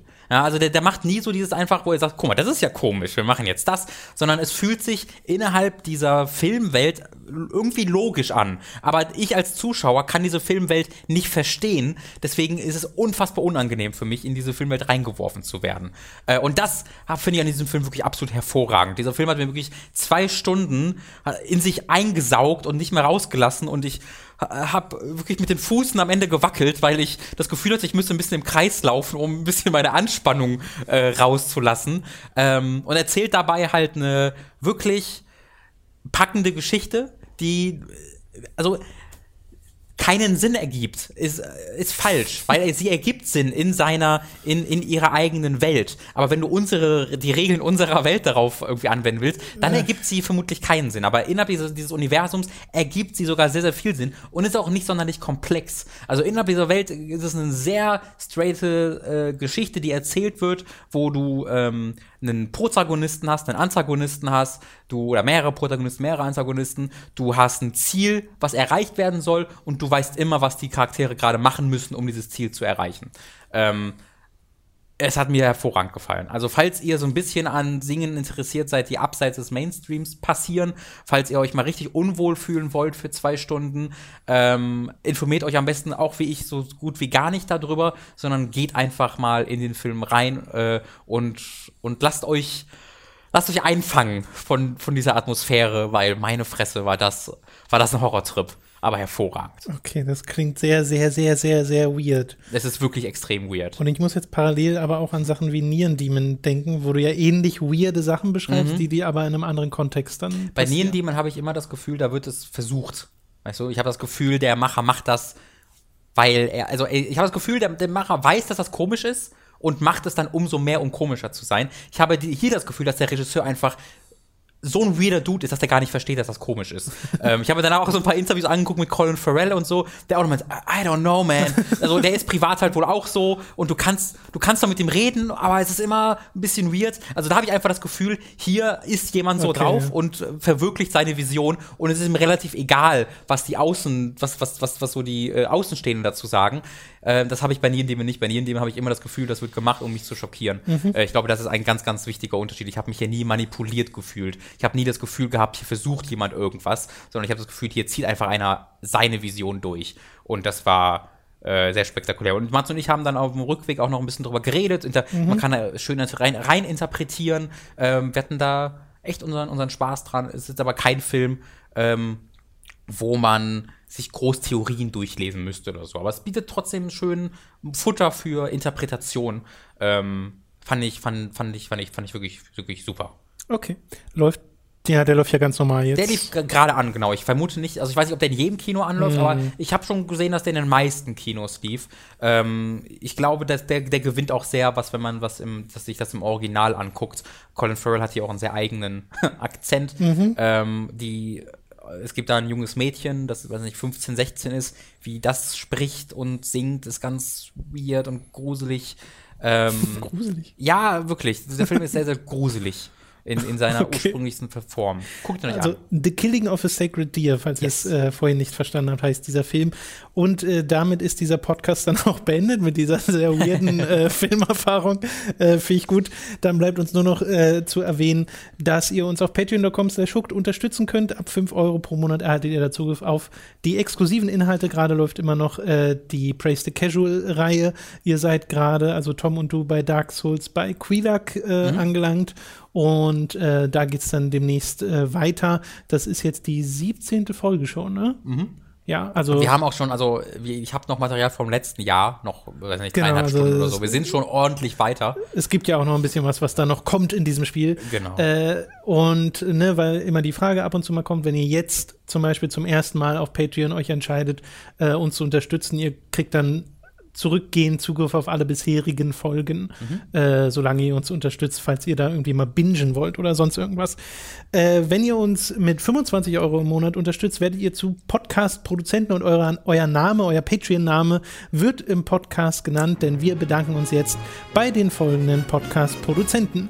Julian Selke, Noritz, Michael, Geribor, Grünkohlwiesel, Augustan Koban, David Hein, Don Stylo, Lighty 1996, Mega Metal Sheep, Retro Prinz, Markus Ottensmann, To Be Chicken, Hauke Brav, Lars the Ace, Pavor Dionus, McLovin 008, Fabian Büter, Narrogard, Rose New Dawn, Lisa Willig, Spontanjein, Django Fett 1, Max Geusser, Thomas Katzke, Dagoon, Zombie und Wintercracker und Oh. Günni des Gott. Weiteren Maudado.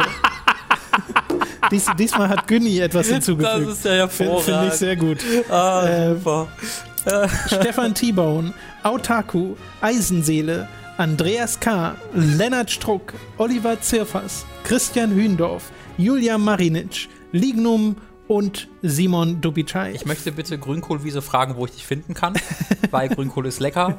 Und warum gibst du dich eigentlich immer nur zu, zu, zu im Winter? Ich weiß, dir muss kalt sein, damit du heranwächst, aber wir haben doch auch, also es gibt doch auch so Gefrierhäuser, wo man das machen kann. Die heißen anders, aber äh, ihr wisst schon, was ich meine. Kannst du da mal was tun, liebe Wiese? Dankeschön. Nee, Wiesel. Grünkohl Ach, Wiesel. Ich habe Wiese verstanden. Aber warte mal, Grünkohl Wiesel würde doch. Moment, impliziert das, dass er den Grünkohl auf isst? Dann möchte ich dich nicht sehen. ist Dann möchte ich, dass du weggehst und äh, mal drüber nachdenkst, was du der Bevölkerung Interpretationssache.